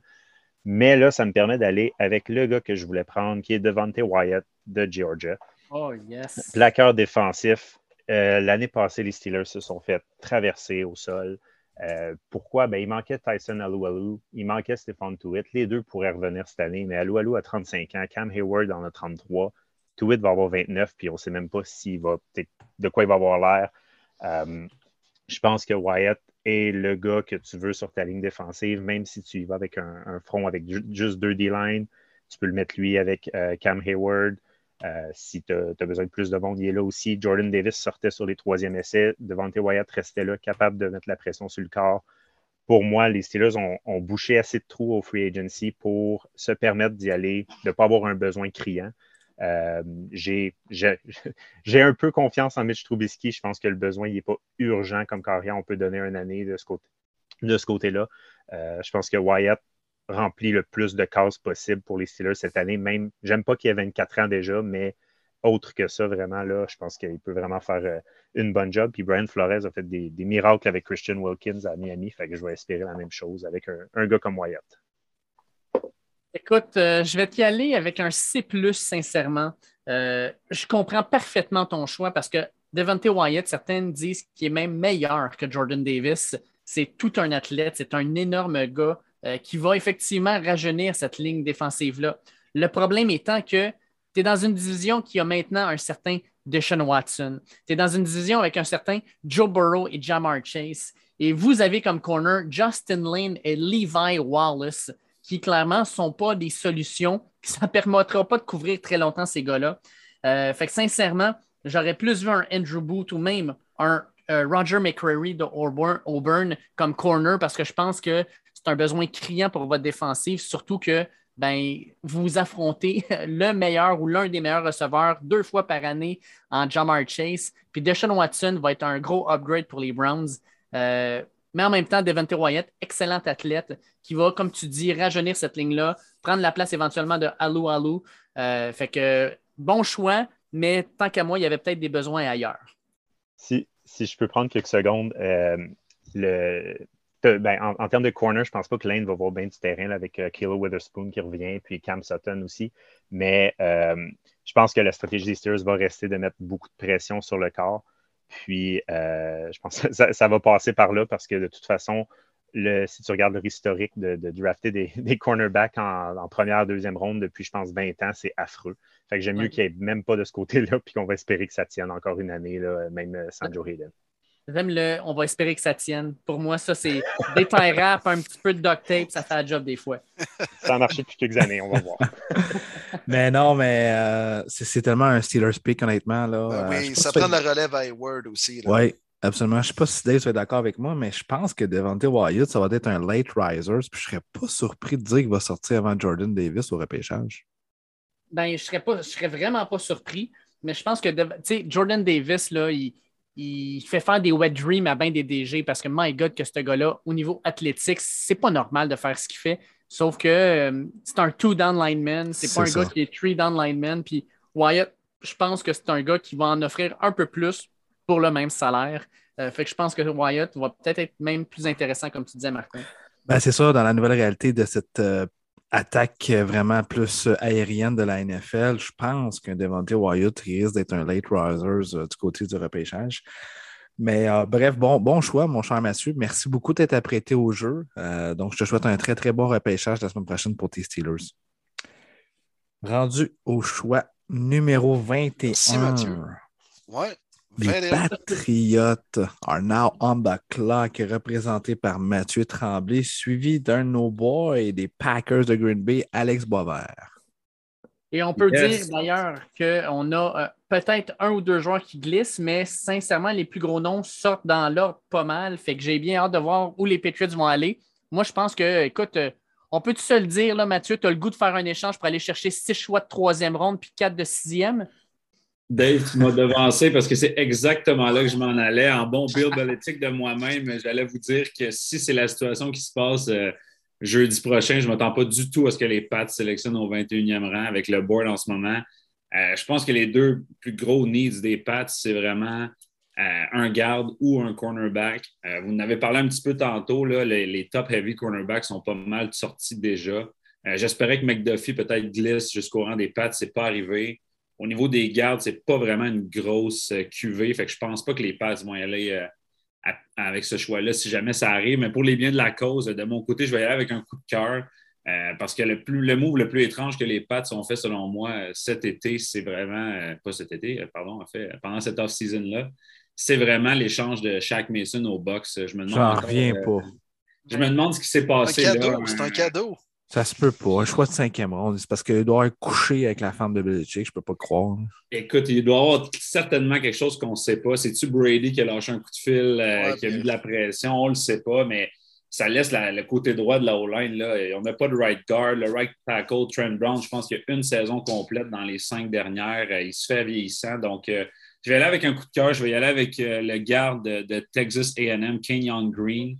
Euh, principalement pour sa euh, versatilité. Là, je regardais un petit peu euh, son profil. En 2019, il a joué juste ses snaps comme right guard.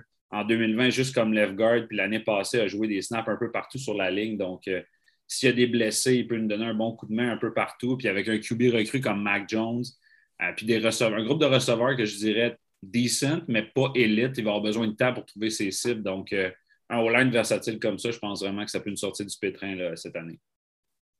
Écoute, avec ce qu'il y avait sur le board puis avec vos besoins, sincèrement, j'y vais avec un B parce que je pense que Kenyon Green, c'est le meilleur joueur guard qu'il peut y avoir dans ce repêchage-là. Puis comme tu le dis, Bill Belichick aime beaucoup avoir des joueurs de ligne qui sont très polyvalents, qu'on peut déplacer puis mettre un peu partout. Puis Canyon Green a ça.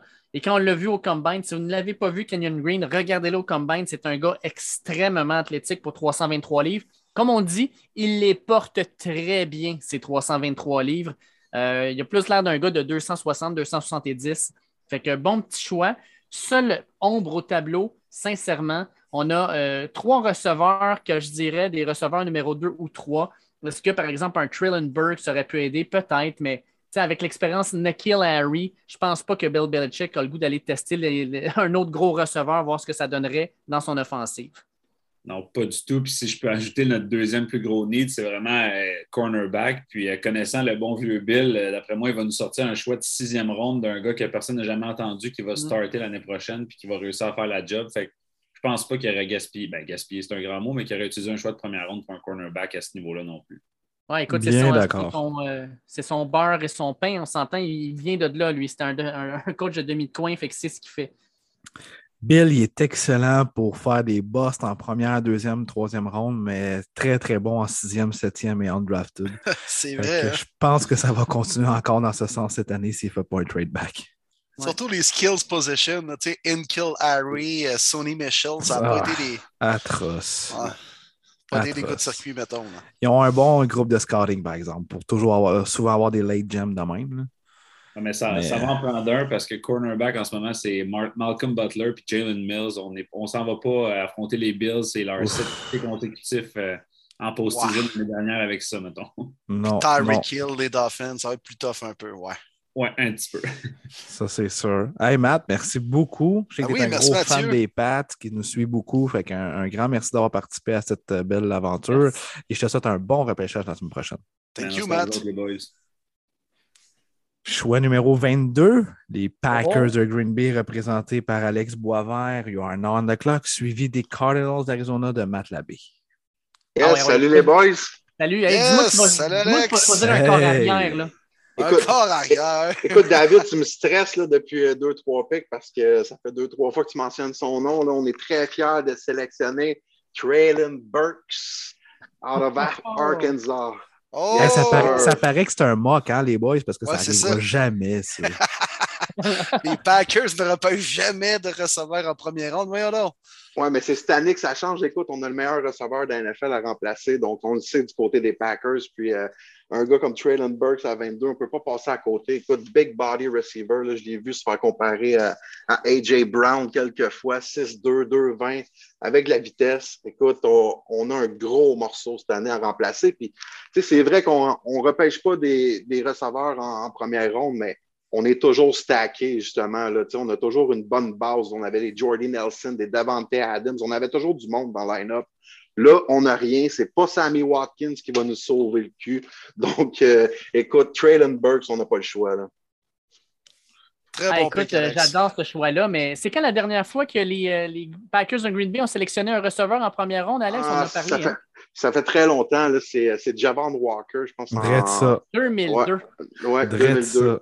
Javon Walker, ouais. Écoute, ça, nous arrive, On, est capable de le faire. On a déjà repêché Sterling Sharp euh, top, top 5, je crois. Donc, ça peut arriver. Je veux dire, on est rendu là, je pense. Mais tu sais ce qui va se passer, Alex. Hein? Ils vont demander leur opinion à, ton corps arrière. Ton corps arrière va dire Tu penses vraiment qu'ils vont leur demander? Tu penses vraiment qu'ils vont leur demander? Bon, ben, ils vont leur demander. Il va dire oui, oui j'aimerais ça voir Traylon Burks, puis ils vont se revirer de bord, ils vont choisir Jean Boyer Maffé. Ah, j'aime ça, vous êtes gentil avec mon équipe, c'est cool. Mais, euh, Écoute, non, mais moi, je suis très content de mon choix, Traylon Burke. Je suis très, satisfait avec, euh, avec ce gars-là, surtout depuis qu'Olave était parti.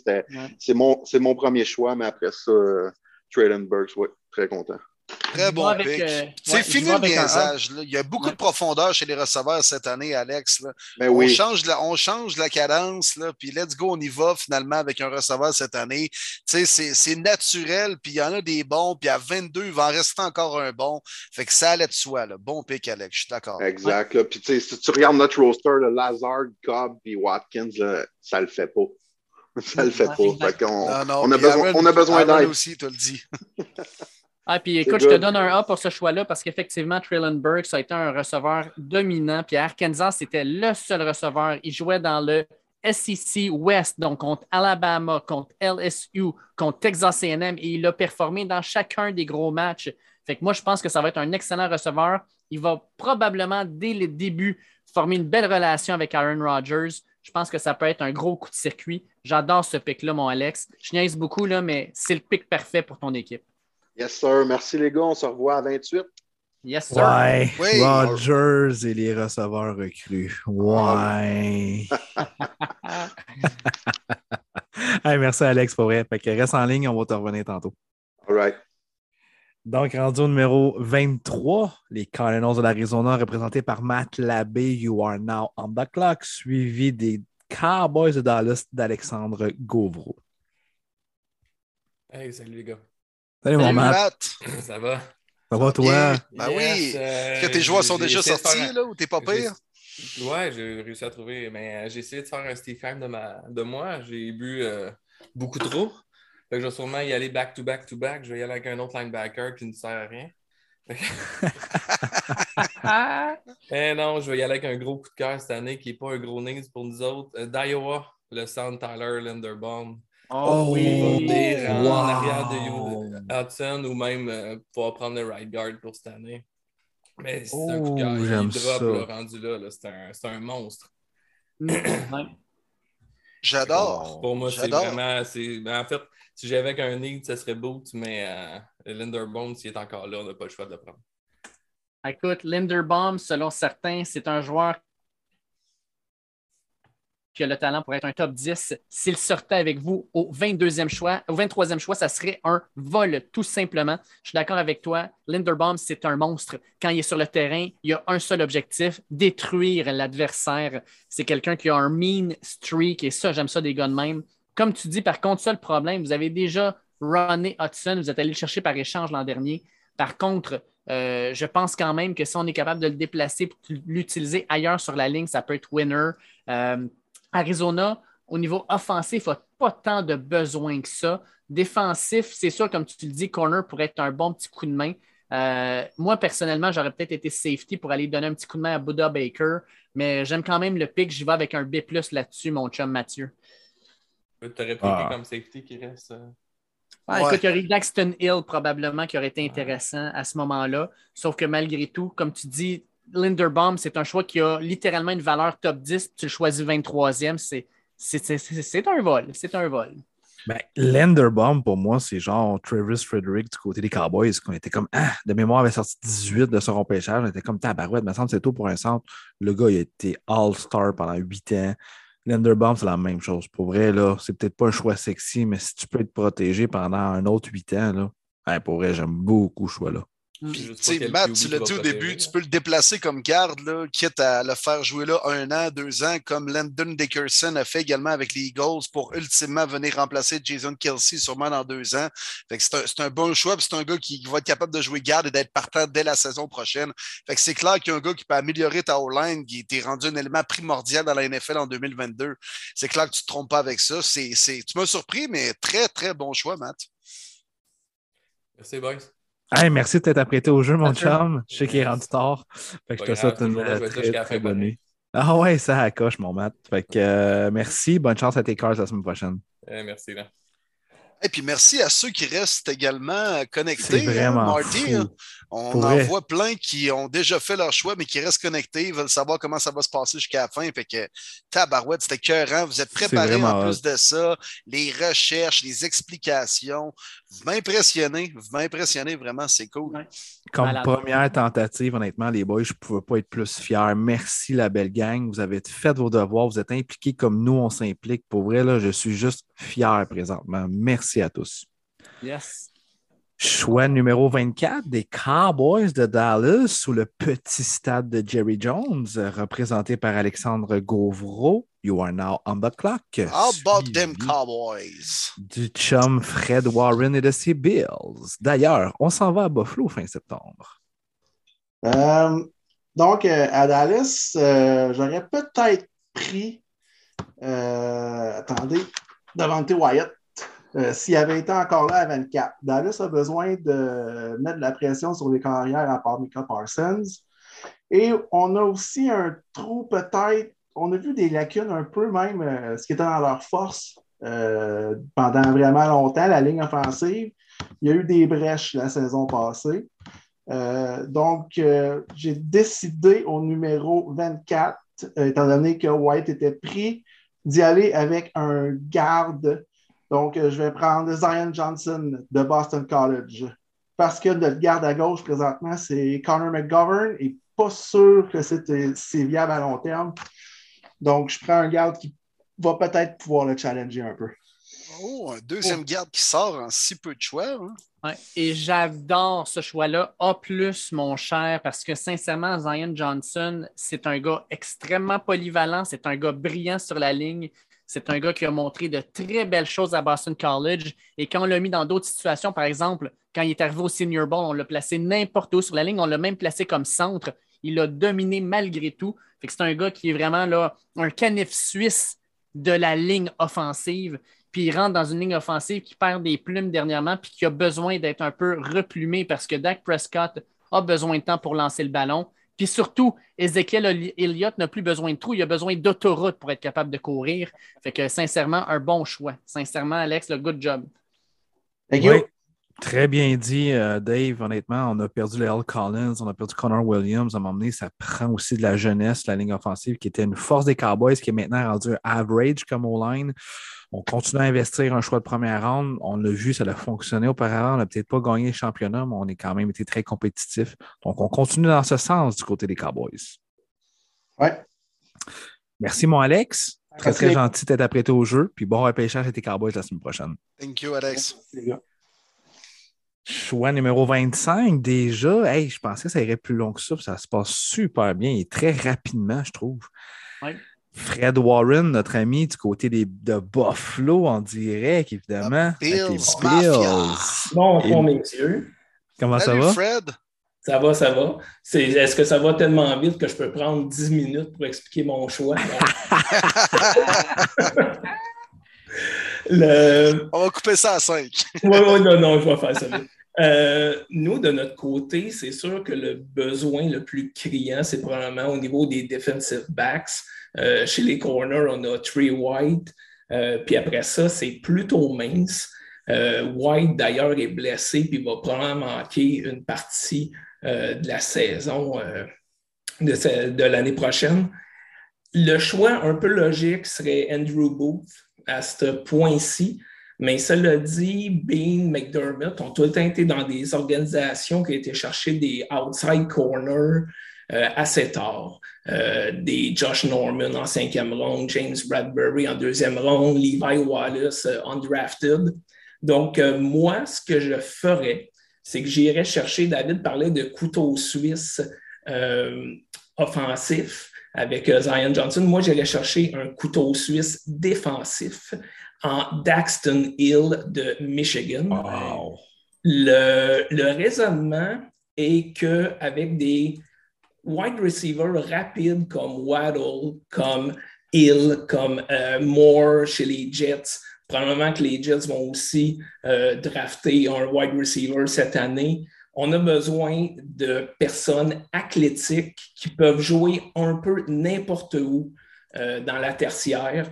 Un gars comme euh, Daxton Hill peut jouer safety, peut jouer slot corner, et il pourrait même euh, jouer peut-être outside corner. Tu peux déguiser des coverage, donc ça serait une belle arme pour Frazier puis McDermott. Oui, oui, Daxton Hill, très intéressant. Puis effectivement, il est un couteau suisse, comme tu dis, de la tertiaire. Par contre, euh, à la base, c'est supposé être un safety et vous avez probablement le meilleur duo safety de la ligue en Poyer et en Hyde. Fait que, sincèrement, probablement qu'il y en a qui vont se dire, ben, pourquoi on choisit un safety à la base si on veut le faire jouer, mettons, un peu plus comme corner?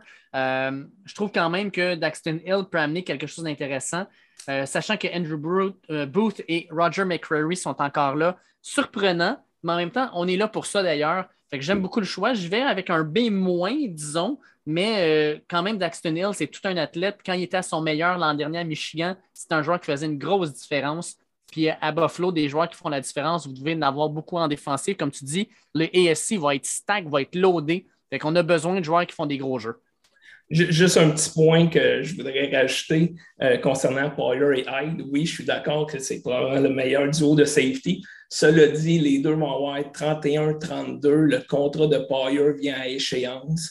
Euh, il veut renégocier. Il est allé chercher Drew Rosenhaus comme, euh, comme agent. je ne serais pas surpris qu'il ne revienne pas l'année prochaine. et puis, la, la, la après euh, et Hyde, c'est un peu mince. Donc, ça serait une police d'assurance. Bon point, Fred, je m'en allais là. On l'a vu, Jordan Poyer l'a dit ouvertement qu'il veut renégocier son contrat. Puis je pense aussi que les Bills, on ne lui donnera pas. Donc, il faut penser à la relève pour, 2023 pour qu'on soit une bonne équipe. Puis un autre point intéressant, les boys, de plus en plus d'équipes jouent aussi avec trois maraudeurs, puis pas nécessairement avec les positions de maraudeurs. Il y en a qui sont dans la boîte, il y en a qui sont dans le deep, mais il y en a beaucoup qui jouent aussi nickel, cornerback, même si on dit safety. Fait qu'avoir trois safety, c'est plus un luxe dans la NFL de nos jours. Hey Fred, merci beaucoup de t'être apprêté au jeu. Hey, bonne soirée, messieurs. Merci, mon chum. On se revoit bien vite, puis bon repêchage à tes Bills. Vous autres aussi. On en, a... parlé, mais glisse tranquillement au repêchage Nakobe Dean, le linebacker de Georgia, ainsi que Andrew Booth, le demi-coin de Clemson. On les a mentionnés déjà un peu, un peu moins Nakobe Dean, mais beaucoup Andrew Booth. Donc, eux glissent tranquillement. On les voyait comme des gars qui pourraient sortir top 20. Donc, on est rendu au 26e choix. Ils sont toujours sur le board, messieurs. Et avec le choix numéro 26, les Titans du Tennessee are now on the clock, représentés par Yann Richard, suivi de Martin Dumas et de ses Buccaneers. Bonsoir, les gars. Yes, mon Yann. Yann. Moi, je suis très déçu. Mon choix, ça aurait été Tyler Linderbaum. Je le voyais descendre. J'ai dit j'espère, j'espère, mais euh, il est parti. Euh, je regarde euh, l'équipe des Titans. Il ne manque pas grand-chose aux Titans pour être des contenders dans le AFC. Euh, il reste encore un bon receveur de passe en Pickens. Il reste encore un tackle qui pourrait nous aider en Penning. Mais je vais aller outside of the box, puis je vais y aller avec Kenny Pickett. Oh! oh! Parce que je trouve, je trouve qu'il n'y a pas assez de valeur dans ces choix-là. Si j'ai le choix, je descends. Si j'ai le choix, je descends. On a échangé notre deuxième l'année passée pour aller chercher Julio Jones, qui a été une catastrophe on est arrivé en série et j'ai vomi à terre quand j'ai vu la performance de Tannehill. J'ai comme. Ça m'a écœuré. On avait gagné ce match-là. Il restait deux minutes à faire. On avait encore, malgré deux interceptions de Tannehill, on avait encore la chance de gagner ça. Il a lancé une troisième interception qui nous a coûté le match. Moi, je voyais les Titans au Super Bowl cette année euh, contre les Rams pour une, reprise de la finale de 2000 mais ça ne s'est pas passé. Donc, euh, moi, j'y vais avec le remplaçant de Tannehill parce que je ne vois pas assez de valeur à, ce moment-là dans le draft pour aller avec euh, ce qui reste comme soit tackle ou wide receiver. Oh, intéressant. J'adore l'analyse. Ouais, tu me jettes à terre, mais en même temps, tu regardes Ryan Tannehill, en arrière de lui, qui lui donne un peu de compétition, qui lui chauffe les fesses? Clairement pas. Logan Woodside. Ah, exact. Clairement pas. Euh, puis surtout, son contrat, oui, c'est ça. Puis il reste juste deux ans dans le fond. Fait en gros, Kenny Pickett, tu le laisses en arrière, ça lui permet d'avoir un peu de compétition. Ça peut être un excellent choix. Puis comme tu dis au niveau des receveurs, oui, il y a George Pickens qui reste encore sur le board, il reste encore Jan Dodson de Penn State, mais c'est des gars qui vont probablement être disponibles en deuxième ronde. Puis il y a d'autres excellents receveurs aussi à ce niveau-là. Fait que probablement qu'en deuxième ronde, il y aurait aussi une certaine valeur. Ça reste quand même que Kenny Pickett, euh, les Titans, euh, c'est surprenant. J'aime beaucoup quand même. On y va avec un B, B. Je trouve l'analyse très intéressante. Surtout au choix 24, je me suis dit, il est rendu là. C'est probablement celui qui a eu euh, une très bonne saison, peut-être la plus grosse progression à NCA l'année passée. Je me mm. suis dit, il y a un talent, il n'y a peut-être pas le arm strength, mais en même temps, on ne demandera pas de faire, de sauver le club. C'est Derrick Henry, on y va avec la course on va lui demander de faire les jeux de base, ce que Tannehill fait bien dans la saison, mais quand on arrive en série, il ne fait pas la job, c'est tout. Non, il serait placé dans une bonne situation. il n'arriverait pas dans une équipe désespérée qu'il sacrerait par temps dans la gueule du loup immédiatement pour le scraper. C'est un gars qui... Ben ouais, exactement. C'est un gars qui doit être poli un peu puis qui a encore des croûtes à manger, mais dans la situation des titans, puis comment tu l'expliques, Yann, moi j'adore ça. J'adore. Ben, je vous remercie beaucoup, les gars. Merci. merci Yann de t'être apporté euh, au jeu, honnêtement. Puis bonne chance à tes titans, un bon repêchage. Puis euh, je pense que vous allez être euh, fatigant. On n'a pas beaucoup parlé des titans durant la saison morte, mais moi, je ne les, les mets pas à part pour la FC l'année prochaine. Ensuite, les Boys, choix numéro 27, détenu par les Buccaneers de Tampa Bay, représenté par Martin Dumas. You are now on the clock, suivi des Packers de leur deuxième choix d'Alex Boisvert. Pourrait-il être intéressé par un QB? Ah? Oh, on va le savoir, on va le savoir. Donc, Martin, c'est à ton tour. Et comme on le sait, les, les Buccaneers ont comme euh, une fenêtre, euh, c'est là que ça se passe, parce qu'après ça, on est, on est comme dans un, compte à rebours qu'on ne sait pas s'il va prendre sa retraite ou euh, quoi que ce soit éventuellement après cette année-là. On dirait qu'il veut gagner une dernière fois. Fait dans un move d'all-in, on dirait que l'année passée, ce qui a fait la différence entre le Super Bowl de l'autre avant, c'est que la défensive n'était pas autant là. Fait que je pense qu'ils ont, fait quelques acquisitions qui font quand même patché quelques trous. Je sais que sur la ligne, je ne suis peut-être pas assez connaissant, fait que je ne sais pas. Il manque des signatures, je ne sais pas exactement qu'est-ce qui va se passer. Fait que J'aurais tendance à, vu que ça nous a vraiment tué l'année passée avec des blessures, il doit y avoir des joueurs fragiles là-dedans, j'irais avec Andrew Boots, euh, cornerback, pour euh, oui, oui. compléter ça. Je sais qu'en même temps, il y aurait pu avoir des joueurs de ligne, peut-être, je ne sais pas si la ligne va être, parce qu'on sait qu'il est assez fragile, euh, ce corps arrière-là, qu'il faut qu'il ait bien du temps pour lancer. Fait qu'après ça, avec ce qui restait, je n'étais pas assez sûr de moi. Fait que je vais y aller avec celle-là. Bon choix. 27, c'est un, vol. Là. Oui, exact. Euh, Andrew Wood, certains le voyaient sortir dans le top 20, d'autres dans le top 15. S'il sort effectivement 27e, c'est un vol. C'est un vol par les box et il entrerait dans une équipe où euh, on ne lui demandera pas trop de faire parce qu'on a des gars d'expérience, des Carlton Davis, des Sean Murphy Bunting, des gars qui, euh, même Dee Delaney, qui ont montré des belles choses. Fait qu'on lui dirait probablement de rentrer tranquillement, de faire ses classes, surtout qu'il il revient d'une blessure.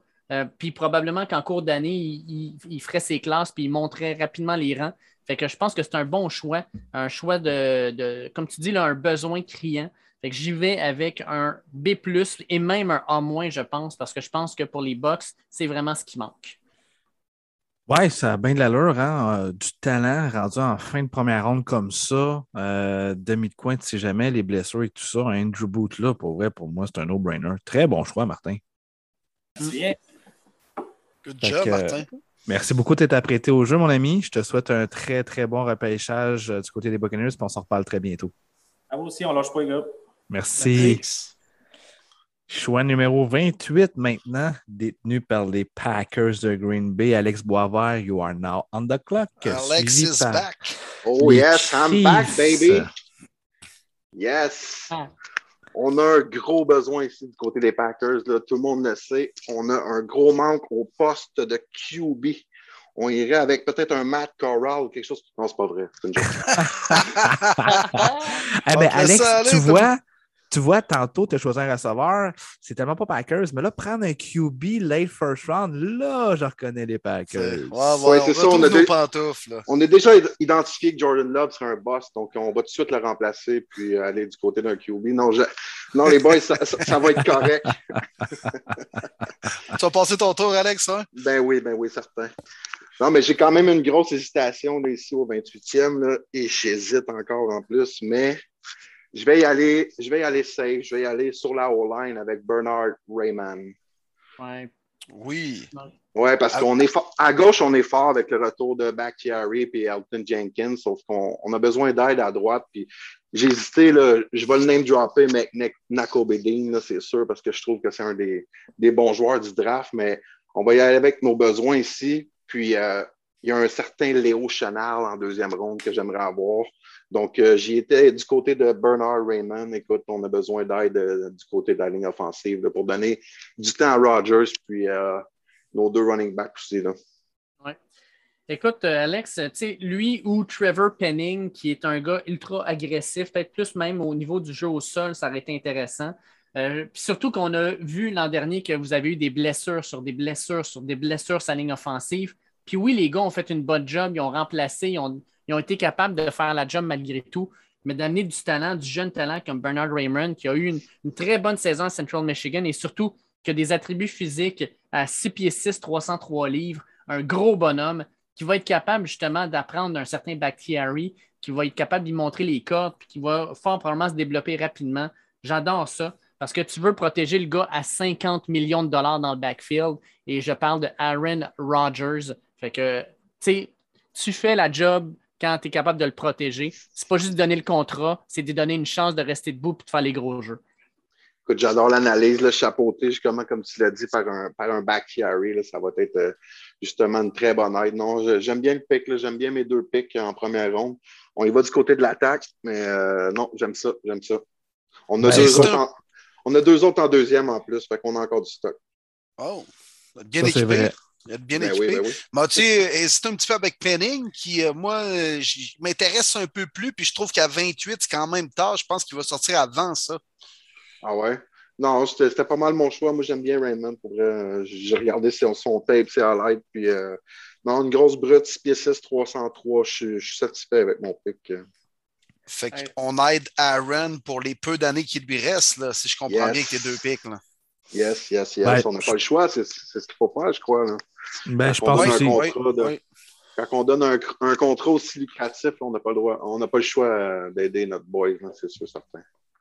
Exact. Puis c'est là les plus gros besoins, la ligne à la droite, puis les receveurs. Fait que je pense que si les Packers sont capables de sortir la première ronde avec ça, euh, good job, good job, mon Alex.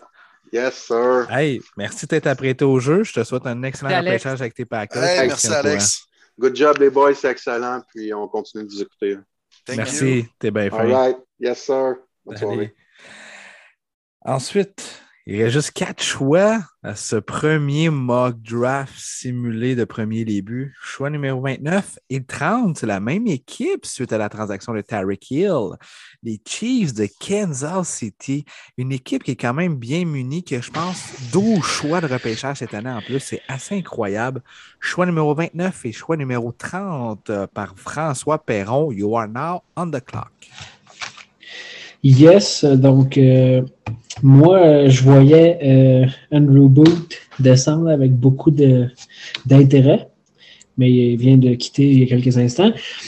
Euh, ce que moi j'avais envie de faire avec un de ces deux choix-là, parce que le deuxième n'est pas tout à fait encore décidé, c'est David Ajabo de Michigan, malgré sa blessure.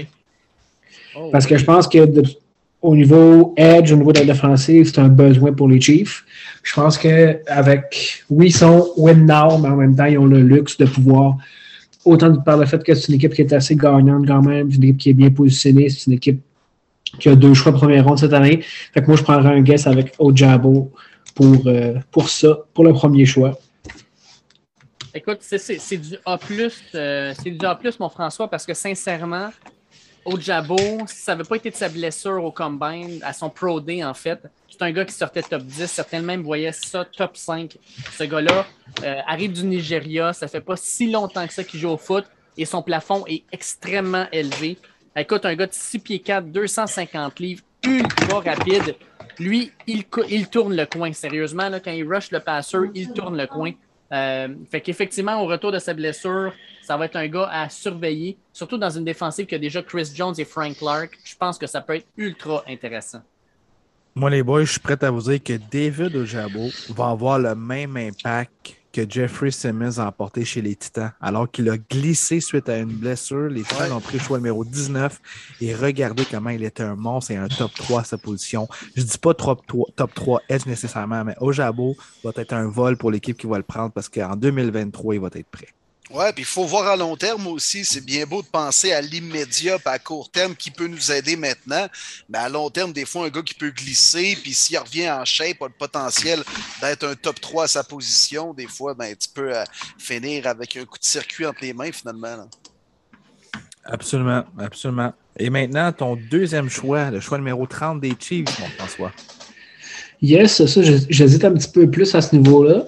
Euh, faire un petit. Euh, parenthèse, là, quand je voyais Tyler Lindebaum descendre, je me disais que s'il était disponible au 29, euh, je m'en mordais les doigts parce que j'aurais adoré ça qu'il soit à Miami euh, comme centre. Puis je me disais que s'il y avait une équipe qui n'a pas besoin d'un centre, c'est bien les Chiefs avec Freedom, avec Free. Donc, je vais y aller pour euh, un gars qui est peut-être peut être un peu un reach pour certains, mais moi, je l'aime bien. je vais y aller avec George Pickens de Georgia comme wide receiver. Intéressant. Intéressant. Très George Pickens, intéressant. Qui, euh, qui a été souvent blessé à Georgia, mais quand il était sur le terrain, c'est un gars qui bloque beaucoup. C'est un gars physique. C'est un gars avec des bonnes mains. Euh, J'aime beaucoup parce qu'avec le départ justement de Tyreek Hill, euh, on a maintenant Juju Smith-Schuster, on a Marquis Valdez-Scantling, mais ça reste quand même que je pense qu'il n'y a pas un de ces gars-là qui a le, le talent de Hill. Euh, George Pickens, ça va être intéressant. Il va être capable de bloquer en plus, parce qu'on ne voyait pas beaucoup faire Hill. Fait que ça, ça pourrait être très, très bien. Déjà le Ah, sixième receveur à sortir en première ronde, les gars. Oui, exact. Exact. Si je Tu sais, peux peut-être compléter. pensé euh, à- Ouais, vas-y, vas-y. Bon, J'allais juste dire, là, tu sais, je pouvais quand je pensais qu'on compléter un peu, c'est que quand je voyais Boot euh, descendre un petit peu, là, qui est sorti 27, je me disais que je pouvais pas passer par-dessus lui. Fait que tu sais, je serais allé pour Boot puis Ojabo. Puis euh, je pense que j'allais viser là, en deuxième ronde, mettons, pour les Chiefs, un gars comme euh, John Mechie ou euh, Sky Moore, Alec Pierce ou un gars comme Christian Watson North Dakota State. Mais c'est pour ça là, j'étais en première ronde, étant donné que je pensais que c'était il y avait un meilleur, euh, une meilleure valeur à ce niveau-là.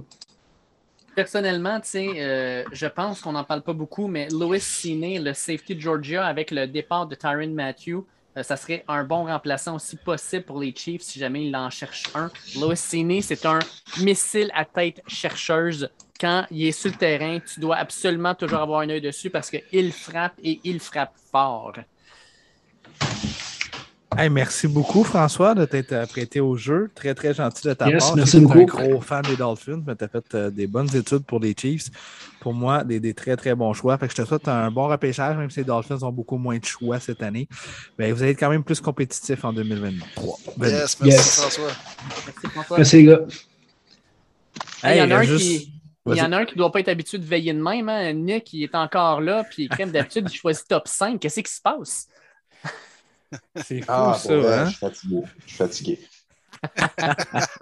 Un petit coucher à cette heure-là. Là. Ah, écoute pas, on est tous couchés à cette heure-là. Ouais, Euh, ouais. Les finalistes de la conférence américaine, les Bengals de Cincinnati qui repêchent au 31e rang, je ne m'entendais pas avoir ça dans ma vie, hein? C'est fou, raide. Sérieux, tu dois encore triper même si tu n'as pas gagné le Super Bowl. Quelle année? Ah, c'est sûr, c'est sûr. Euh, Débile. en plus, avec notre, euh, notre, notre saison des free agents, là, le, le, le, le, le travail qui a, fait, qui a été fait sur O-line, là, c'est- c'est c'est- c'est quelque chose. Vraiment. Léal Collins en plus, euh, pour vrai, là, le. GM fait de la belle job pour vrai. Là. Ouais, ouais, ouais. Mais là, profite-en, mon Nick, tu repêches 31e cette année, mais c'est bien la dernière fois que ça va arriver pour quelques années. Là. Ah, je sais pas, je sais pas.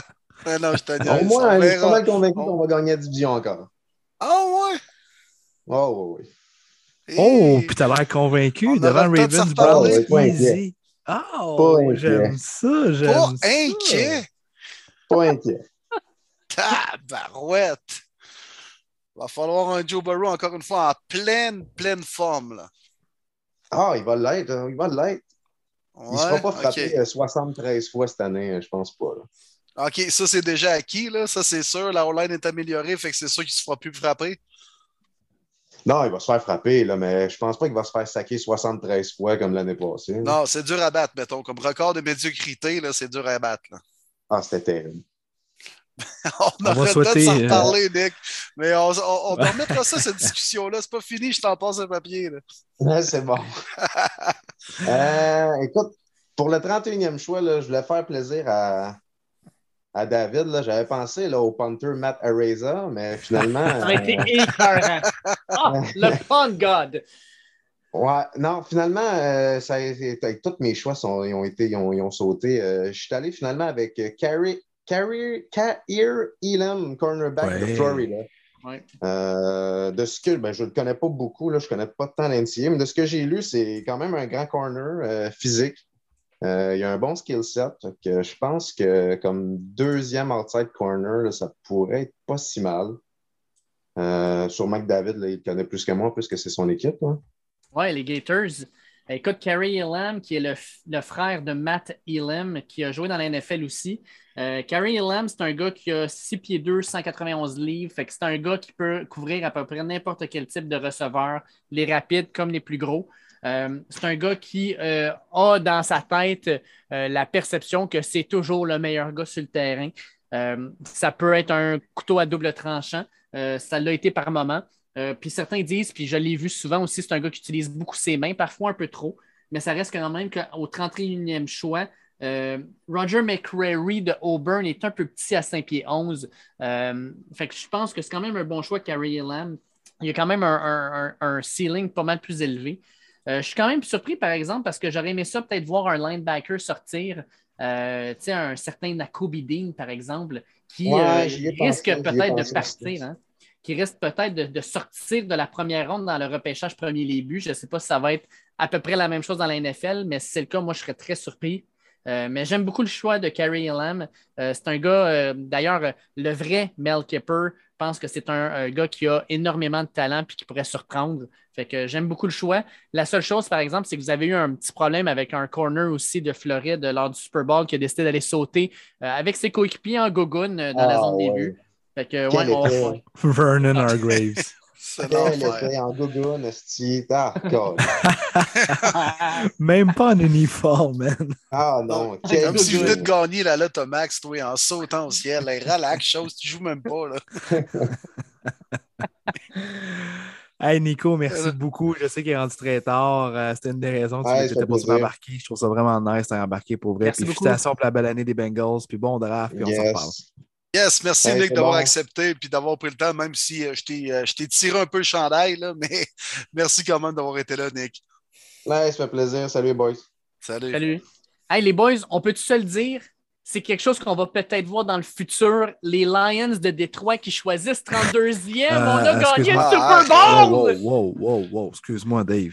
Si tu revois ça, c'est un autre échange. Là. Il n'y a aucun autre scénario possible. Aucun. Ils vont retourner un QB euh, aux Rams là, ou ben, dans une autre formation. Là. Exact. Ils vont redonner vie à Goff ailleurs. Goff va être échangé puis il va aller gagner le Super Bowl. Il va avoir le 32 l'année d'après. Étienne Soucy, c'est toi qui as l'honneur de closer cette première ronde en finissant avec les Lions bleus de Détroit ou de Blainville. Je ne sais pas trop. Moi, j'ai mon avis. Ben, yes, bonsoir les gars. Euh, dans le fond, euh, Kerry Lamb, je l'avais pas mal sous ma main, puis vous en, avez, vous en avez parlé aussi, là, euh, Dean.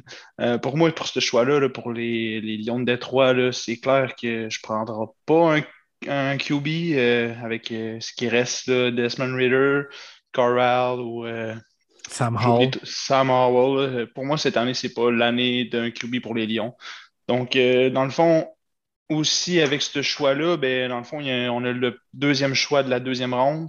Donc, on a un pic entre, entre deux choix. Puis c'est comme plus stratégique, là, fait que j'irais avec Nakobe Dean pour, euh, pour ensuite laisser un des, choix des Jags qui, selon moi, vont prendre un safety. Donc, soit Brisker ou Cine. Puis euh, j'irai avec euh, un des deux safety que les, que les, les Jaguars ne prennent pas. Là de la musique à mes oreilles, Étienne. Si Nako Bidin sort avec les Lions, Martin Saint-Jean, je commande son chandail sur le champ. Euh, oh, c'est un vol. Ce gars-là, c'est une, machine, c'est un monstre pour vrai. Il est tellement ah, gros, tellement fort. C'est un missile. Ouais. Ah, il est incroyable. Mais il faisait partie d'une excellente défensive à Georgia aussi. Là. Ouais. certains disent à 5 pieds 11, il n'est pas assez gros pour être dans la NFL. Je ne crois pas que ça va, le, ça va être un problème pour lui. Euh, il est ultra rapide, puis surtout le gars, sincèrement, c'est un brain. Euh, il est un ingénieur. Euh, il, a eu, il, a son diplôme en trois ans plutôt que quatre, pendant qu'il joue au football en plus. C'est un gars qui, clairement, au niveau défensif, va être capable, dès le départ, de, prendre le, playbook, de l'assimiler et d'être, dès le départ, un joueur qui va être l'impact majeur sur cette défensive-là. J'adore ce pic-là. Étienne, si ce pic-là se fait 32e Nakobedin, je capote. C'est bon, c'est un très bon choix, honnêtement. Je ne vois pas Nakobedin sortir de la première ronde, honnêtement. si c'est le cas, il va sortir sûrement dans le top 36, mais honnêtement, euh, malheureusement pas vu beaucoup jouer l'NCA. Les boys le savent cette année. Euh, j'ai beaucoup, beaucoup de travail. Mais euh, de ce que j'ai vu de lui en Georgia, honnêtement, c'est un missile euh, weak side backer. Me faisant penser un petit peu à Telvin Smith du côté des Jaguars il y a quelques années. Je pense qu'il est capable de jouer un petit peu partout là, sur le terrain. honnêtement, gros pic. Gros pic pour closer ce premier mock draft de premier début. Mais hein? Et puis si les Lions bleus, Dave, peuvent s'en tirer, Kaden Thibodeau puis Nako Bedin, là, ce serait pas pire pour ton équipe, ça. Malade. Oh boy, oui. Mais ça donne une idée comment que j'aime Nakobe Dean quand je dis que je prendrais le chandail du choix numéro 32 plutôt que le choix numéro 2. C'est fou, là. Ah, c'est fou, mais quand on pense à ça aussi, c'est aussi la stratégie avec les Jags. Là, ils, ont, ils ont release là, Miles Jack, je crois. Donc, tu sais, si Nakobe Dean est disponible au premier rang de la deuxième ronde, c'est sûr qu'il se fait prendre là. Hmm. C'est un autre ouais, Vraiment un euh, gros, gros merci, Étienne, de t'être apprêté au jeu. Surtout que tu es un gros fan des Giants à la base, mais tu as voulu quand même euh, prendre et embarquer dans ce, dans ce projet-là avec nous. Fait que bonne chance pour la suite des choses au repêchage, puis on se tient au courant, mon ami.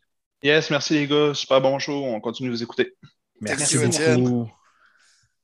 Merci à tous les gars qui se sont connectés. C'est incroyable. Quelle belle expérience. Quel show incroyable. Le monde était préparé, savait ce qui s'en allait. Les gens sont même restés à l'écoute après avoir effectué leur choix. Euh, je suis bouche bée, les gars. C'est incroyable. Puis écoute, ça ressemble pas mal à ce qui pourrait se produire le 29 euh, au, soir. J'ai l'impression, le 28 au soir. Là. Euh, c'est euh, non, quand même, c'est très. Écoute, je veux dire, il y a deux QB, euh, sensiblement, bon, les, les, rushers qui avaient beaucoup d'attention, qui vont sortir très tôt selon notre mock draft à nous. J'ai bien l'impression que ça va arriver dans la vraie vie aussi. Fait que non, écoute, ça ressemble pas mal à ce qui pourrait se produire en première ronde de 28, les boys.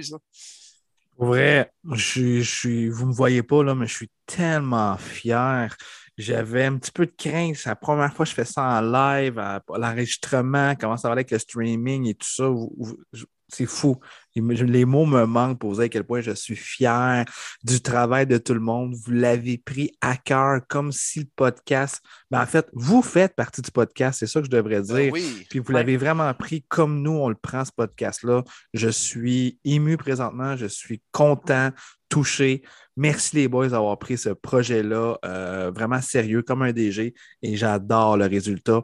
Je le dis tout de suite, je vous garantis qu'on refait ça à chaque année, une semaine avant le repêchage. Yes, sir. Yes, sir, ça va être écœurant. Et je vous le dis tout de suite, non seulement le podcast va être publié demain, on va publier vos choix aussi dans une infographie sur le euh, site Facebook de Premier Les Buts. On fait rien à moitié, là. Non, non, vraiment pas. Je peux vous le dire tout de suite, après le repêchage, on va être capable même de dire qui a dit les bons choix aux bonnes places. Euh, on va vous euh, faire un petit heads-up dans le dernier podcast de la saison. Euh, sincèrement, super belle expérience. C'est le fun d'être entouré de personnes qui traitent autant NFL que nous autres. NFL en français au Québec. C'est malade tout le monde. Merci encore. Oui, c'est vraiment hot pour vrai. Vous pouvez vous déconnecter si vous voulez ou rester. C'est libre à vous si vous voulez entendre. On va peut-être jaser un petit 10-15 minutes pour closer ce, ce, podcast spécial Mock Draft. On a peut-être des petites nouvelles aussi à annoncer euh, dans la dernière semaine et tout ça. Fait qu'on va continuer à jaser un petit peu. Fait que euh, les boys, belle première expérience, hein, honnêtement. Euh, je ne sais pas si vous avez trippé comme moi, mais j'ai carrément, carrément trippé sur ce projet-là. vite, vite, à chaud comme ça, Qu'est-ce qui vous a surpris de ce mock draft? Ben, moi, une des choses qui m'a surprise, hmm. c'est que la majorité des gros joueurs sont tous sortis à peu près dans l'ordre. Il n'y a pas eu d'énormes surprises. Euh, tu sais, quand on regarde les joueurs qui ne sont pas sortis, là, un Boye Maffin, un McCrary, un Louis Cine, un Matt Corral, ça ne me surprend pas tant que ça. Fait que l'ordre a été quand même assez bien euh, suivi. Puis les gars qui ont glissé n'ont pas glissé trop longtemps. Euh, puis il y a des joueurs, moi, des, des fits, là, tu sais, Derek Stingley, s'il se ramasse avec les Vikings, ça serait un fit parfait. Euh, mm-hmm. Est-ce qu'il va se rendre jusque-là? Je ne le sais pas, mais sincèrement, il y a eu quelques fits là, vraiment là, magnifiques qui sont faits dans ce podcast-là. Puis des gars, j'ai l'impression qu'ils vont se croiser les doigts pour que ça se reproduise pour de vrai dans NFL la semaine prochaine. Moi, les boys, Kenny Pickett, les Titans, wow, que je ne l'avais pas vu venir. Oh, mais non, ça, c'est bon. Le pic le, le, plus surprenant peut-être de la première ronde, mais ça a été bien vendu par oui. Yann, puis j'aime ça, moi. Puis c'est probablement fin de ronde s'il n'y a pas une équipe qui s'est avancée pour prendre une chance avec lui. Puis euh, c'est probablement un scénario qui pourrait se produire, c'est-à-dire une équipe qui est comme Ah, finalement, on ne l'avait pas nécessairement prévu sur notre liste. Euh, on n'a pas de gros need. On va prendre une chance avec lui, on va le mettre derrière notre partant, puis éventuellement, peut-être dans deux ans, ça va être notre QB d'avenir. Fait que j'aime ça. C'est un, un, beau, un beau guess des titans, puis ça pourrait peut-être se produire dans la vraie vie aussi. Là. Exactement, je m'en allais là. C'est un guess que je pense qui est très, très plausible. Amène la compétition à Ryan Tannehill, ne lui donne pas le poste numéro un facile. Puis de ce qu'on dit de cette classe de QB-là, c'est pas mal Kenny Pickett qui est le plus pro-ready. Donc, on ne sait jamais s'il y a un bon camp d'entraînement, s'il y a une blessure, whatever, les Titans. Malgré que la AFC, c'est incroyable comment ça s'est renforcé, les Titans restent quand même une des bonnes équipes de cette conférence-là. Pourquoi pas se protéger au poste le plus important dans la NFL? Linderbaum et tout, à, 23, les gars, moi j'adore avec les cards. Pas nécessairement un need, mais c'est un, un, joueur qui a 23, tu ne te trompes pas. Le gars va être starter NFL, peut-être même un Pro Bowler puis un All-Pro prochainement. Alors, euh, j'aime aussi le guess que, que, Matt Labbé a fait avec les cards au 23e rang. Mais euh, non, moi, je, je, suis bien impressionnant, encore une fois, les gars. Une bouche bée euh, du travail, la recherche, les explications qu'on a eues. Euh, les gens étaient préparés puis ils étaient contents d'être là, même. Ça a été cœur. Hein? Ouais, On ouais. a fait des podcasts, soit au premier début ou ailleurs auparavant dans notre, euh, dans notre carrière, si on peut dire.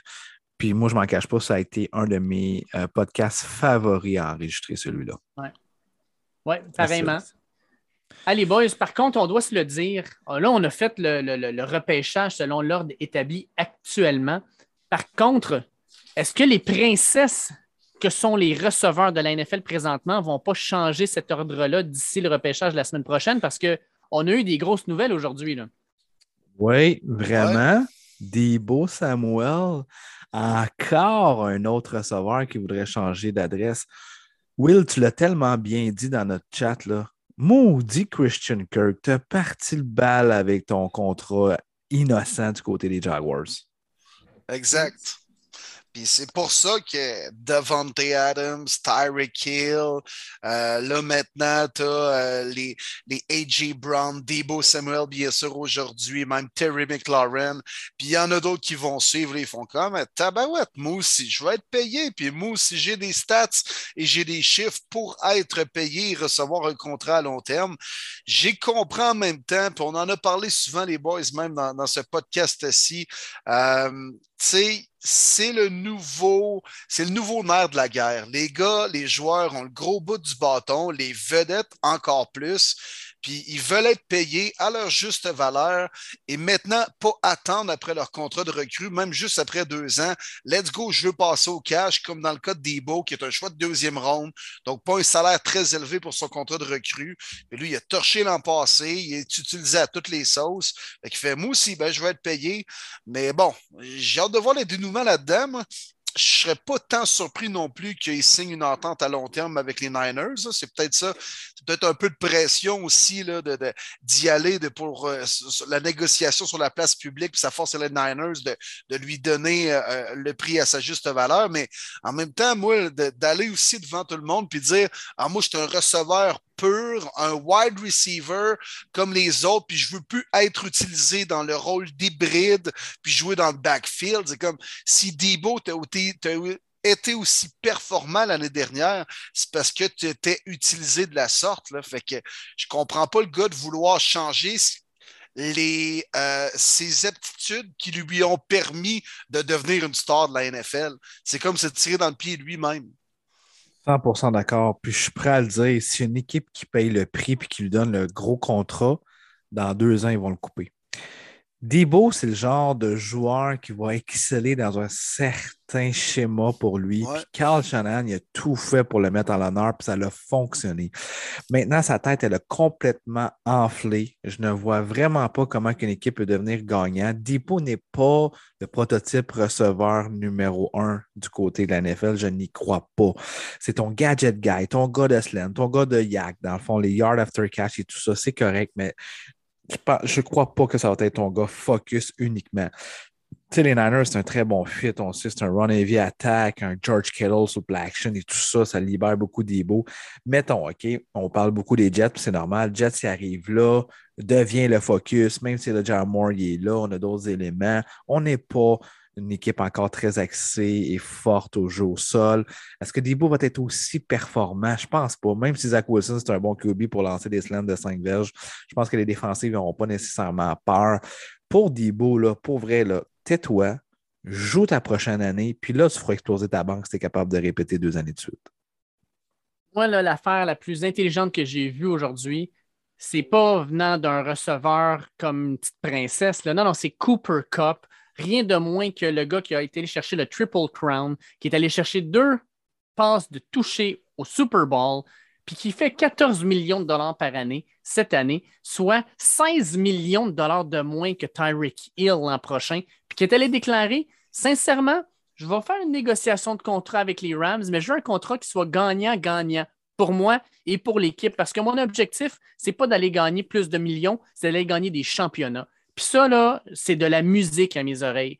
On le voit là avec les euh, différents gros contrats qui ont été donnés, par exemple, au corps arrière, les Patrick Mahomes, les Aaron Rodgers. Ben, il nous manque d'argent pour aller payer justement le fameux running back, euh, euh, le fameux receveur à 30 millions. désolé, là, mais Tyreek Hill n'aurait pas pu être payé 30 millions par les Chiefs. Ils n'ont pas de masse salariale pour ça. Même principe avec les Packers. Ils ne peuvent pas donner 50 millions à Aaron Rodgers et 30 millions à Devontae Adams. Ça ne marche pas. Tu ne peux pas mettre le tiers de ta masse salariale sur deux joueurs. Fait sincèrement, j'adore ce que Cooper Cup fait. Il dit lui-même, d'ailleurs, qu'il a commencé euh, le, off-season training program. Il, il a commencé cette semaine avec l'équipe. Puis il dit, c'est important pour moi d'être ici. C'est important de faire justement la connexion avec les gars, de recommencer le système. Puis, euh, ça se négociera, puis je ramasserai l'argent quand j'en aurai besoin un, vrai de vrai, ce Cooper Cup, c'est sincèrement un de mes joueurs préférés dans la ligue actuellement. Très bien dit, Dave. Absolument. Cooper Cup qui n'a pas eu peur de sortir, d'en parler. Tu sais, quand tu dis un team euh, player, là, pour vrai, là, tu joues des Cooper Cup. Il n'en mouille pas beaucoup. On le sait, recevoir, c'est un, poste de diva, entre parenthèses. On le voit de plus en plus, surtout avec la saison morte qu'on a. Et de lui, de sortir de même, je pense qu'il va se faire des ennemis. Euh, dans la NFL en tant que receveur, mais il s'en fout. Il vient de gagner le championnat en plus. Il est solide. Puis lui, il garde, il dit Je vais me faire payer d'une manière ou d'une autre. C'est bien de, de me l'affermer puis continuer à travailler. Chapeau cop. Si les jeunes, vous écoutez ça, là, vous voulez avoir un role model, regardez pas les Debo, les Davante, regardez Cooper Cup. Ça va vous récompenser dans la vie. clairement. Puis Cooper Cup va pas arrêter de, de dire, euh, va pas demain matin arriver puis dire ah, je, vais arrêter, de faire des runners, je vais arrêter de faire des slams, où c'est ma force nécessairement. Pendant que Debo, lui, est comme ah, finalement, moi, ça ne me tente plus de porter le ballon, puis je joue comme gars hybride dans le backfield. Tu sais, je sais pas, Stephen Curry ne peut pas arrêter de lancer des trois points demain matin. C'est sa force. C'est ce qui a fait qu'il est devenu un joueur élite. Fait que comprends pas un peu la, la, pensée de Debo là-dessus. Puis d'ailleurs, Mathieu Tremblay nous demande dans le chat, les gars, on le voit où Debo s'il était changé avant le draft? Moi, je vais me mouiller tout de suite. Là. Moi, je pense vraiment que les Packers vont être dans la course ils vont être prêts à donner beaucoup pour lui. Euh, on a quand même les munitions. On a fait un trade avec les Raiders qui nous a permis d'acquérir quelques choix, des choix intéressants qui pourraient intéresser justement les Niners. Euh, fait qu'écoute, les Packers, on a besoin de s'améliorer au poste de receveur. Euh, peut-être que Rodgers va mettre un peu de pression. Debo avec Matt Lafleur pourrait être bien utilisé également. Fait que dans ma tête à moi, c'est un fit parfait. Mais il faut que les Packers soient prêts à donner beaucoup pour lui. Pour ma part, c'est Niners ou Jets. Je vois pas vraiment d'autres scénarios. Euh, va fuiter avec Mike Lafleur là, aussi rendu là-bas. Robert Sally, des gars qui connaît déjà. On veut essayer un petit peu de reproduire le même style d'offensive du côté des, Niners. Encore là, je pense pas que ça va fonctionner, mais si on parle d'un échange, je vois vraiment pas euh, qui d'autre que les Jets qui ont la place, qui ont l'argent, qui ont été très agressifs pour Tyreek Hill, qui était la dernière équipe à la toute fin avec les Dolphins. Ils sont présentement encore une fois en train d'appeler les Niners, j'en suis sûr et certain. Moi, je vais avec toi aussi, Martin. Les Jets, ça serait un super beau fit. Euh, je le verrais dans cette attaque-là. Avec Zach Wilson, il donnait une bonne cible. Euh, je pense que ça pourrait être intéressant. Puis à ce moment-là, si Mackay Beckton est capable de revenir en santé, ça pourrait être un genre de gars qu'on va utiliser comme, euh, comme Trent Williams. c'est un gars qui est quand même assez athlétique malgré sa grosseur. fait que sincèrement, avec les Jets, je trouve que ça fait beaucoup de sens. Beaucoup de personnes ont amené les Dolphins de Miami aussi, mais sincèrement, les Dolphins, ils viennent de donner la lune à Tyreek Hill. Je ne suis pas sûr qu'ils vont donner la lune à un deuxième receveur puis mettre un genre de 55 à 60 millions de dollars sur deux receveurs sur une masse salariale. Ça ne ferait pas de sens selon moi. Mais j'avoue que ça serait tout un duo si on les avait sur la même ligne offensive. Ils n'ont plus vraiment de choix à donner aux Niners pour cette année. les Niners, c'est moins une plus-value d'avoir un choix de première ronde en 2026 si tu perds présentement ton meilleur atout en offensive non, exact. C'est zéro plausible euh, côté transaction. Il y en a même qui parlaient, j'ai vu aujourd'hui les Broncos, comme euh, vous êtes fous ou quoi? Ils viennent donner quatre choix aux Seahawks pour Russell. Arrêtez de rêver, on n'est pas à Madden, là. Fuck them picks. Fuck them picks. Mais il va rester un membre des 49e, les gars. Je suis à peu près convaincu. Moi aussi. Moi aussi. On va réussir à s'entendre sur un gros contrat. Ouais. Avec les boys, ça complète pas mal notre podcast, je crois.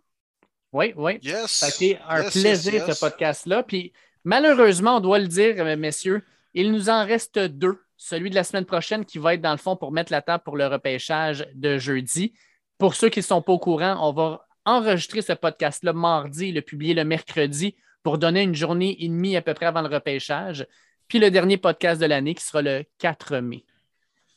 Oui, exactement, ça l'approche, mais il reste quand même un gros événement. On va se garder du jus pour le repêchage. Après ça, on va faire la couverture, notre analyse et tout ça comme dernier podcast de la saison 1. Mais encore une fois, je me répète, merci beaucoup à tout le monde d'être apprêté au jeu. J'ai vraiment adoré l'expérience. Très content de l'avoir fait. Très content, messieurs, que vous avez voulu embarquer dans ma folie. Euh, je suis très fier, puis je vous le dis, c'est sûr et certain qu'on répète ça année après année. Un énorme merci à NFL Fans du Québec et à Matt Labbé qui, euh, comme d'habitude, nous donne euh, une super belle visibilité. On a énormément de plaisir à partager non seulement notre passion avec les plus de 4800 fans qui sont sur cette page-là. Si vous n'y êtes pas déjà, vous manquez quelque chose. Et puis, c'est un privilège, comme d'habitude, d'être dans vos oreilles alors que vous faites du ménage, vous êtes dans le trafic, vous, euh, vous avez juste besoin d'un petit break, puis ben, crème, vous mettez les écouteurs, puis vous nous écoutez privilège, dans le fond, d'être dans vos oreilles. Fait qu'un énorme merci à tous nos auditeurs. Yes, puis à tous les participants, comme mes collègues vous l'ont dit, un grand merci. Puis n'hésitez pas également à le partager. Hein? Hey, à partager ça à la grand-mère, votre tante, votre cousine, votre ami. Hey, va m'écouter, là, j'ai repêché mon 14e, là, puis pendant deux, trois minutes, j'explique mon choix. Partagez-les, puis c'est comme ça qu'on va réussir à, faire propager la bonne nouvelle, puis à faire connaître ce show-là. Et bien sûr, le mock draft des fans. Alors, n'hésitez pas à le faire, le partager. Puis euh, c'est comme ça qu'on va pouvoir euh, embarquer encore plus de monde dans le bateau, dans ce merveilleux monde de la NFL en en plus de ça. Il y en a des gens qui contribuent, qui étaient là euh, depuis tôt en soirée pour vivre le draft puis avoir le petit moment d'explication de leur choix, puis on continue à écouter quand même. Alors, c'est incroyable, les boys. C'est en train de grossir ce beau projet-là. Yes, merci beaucoup à tous d'embarquer dans cette folie-là avec nous. On va continuer à propager le football en français. Messieurs, je vous souhaite une très belle semaine et la semaine prochaine, on va avoir du fun à débattre sur le repêchage. Oui, exact.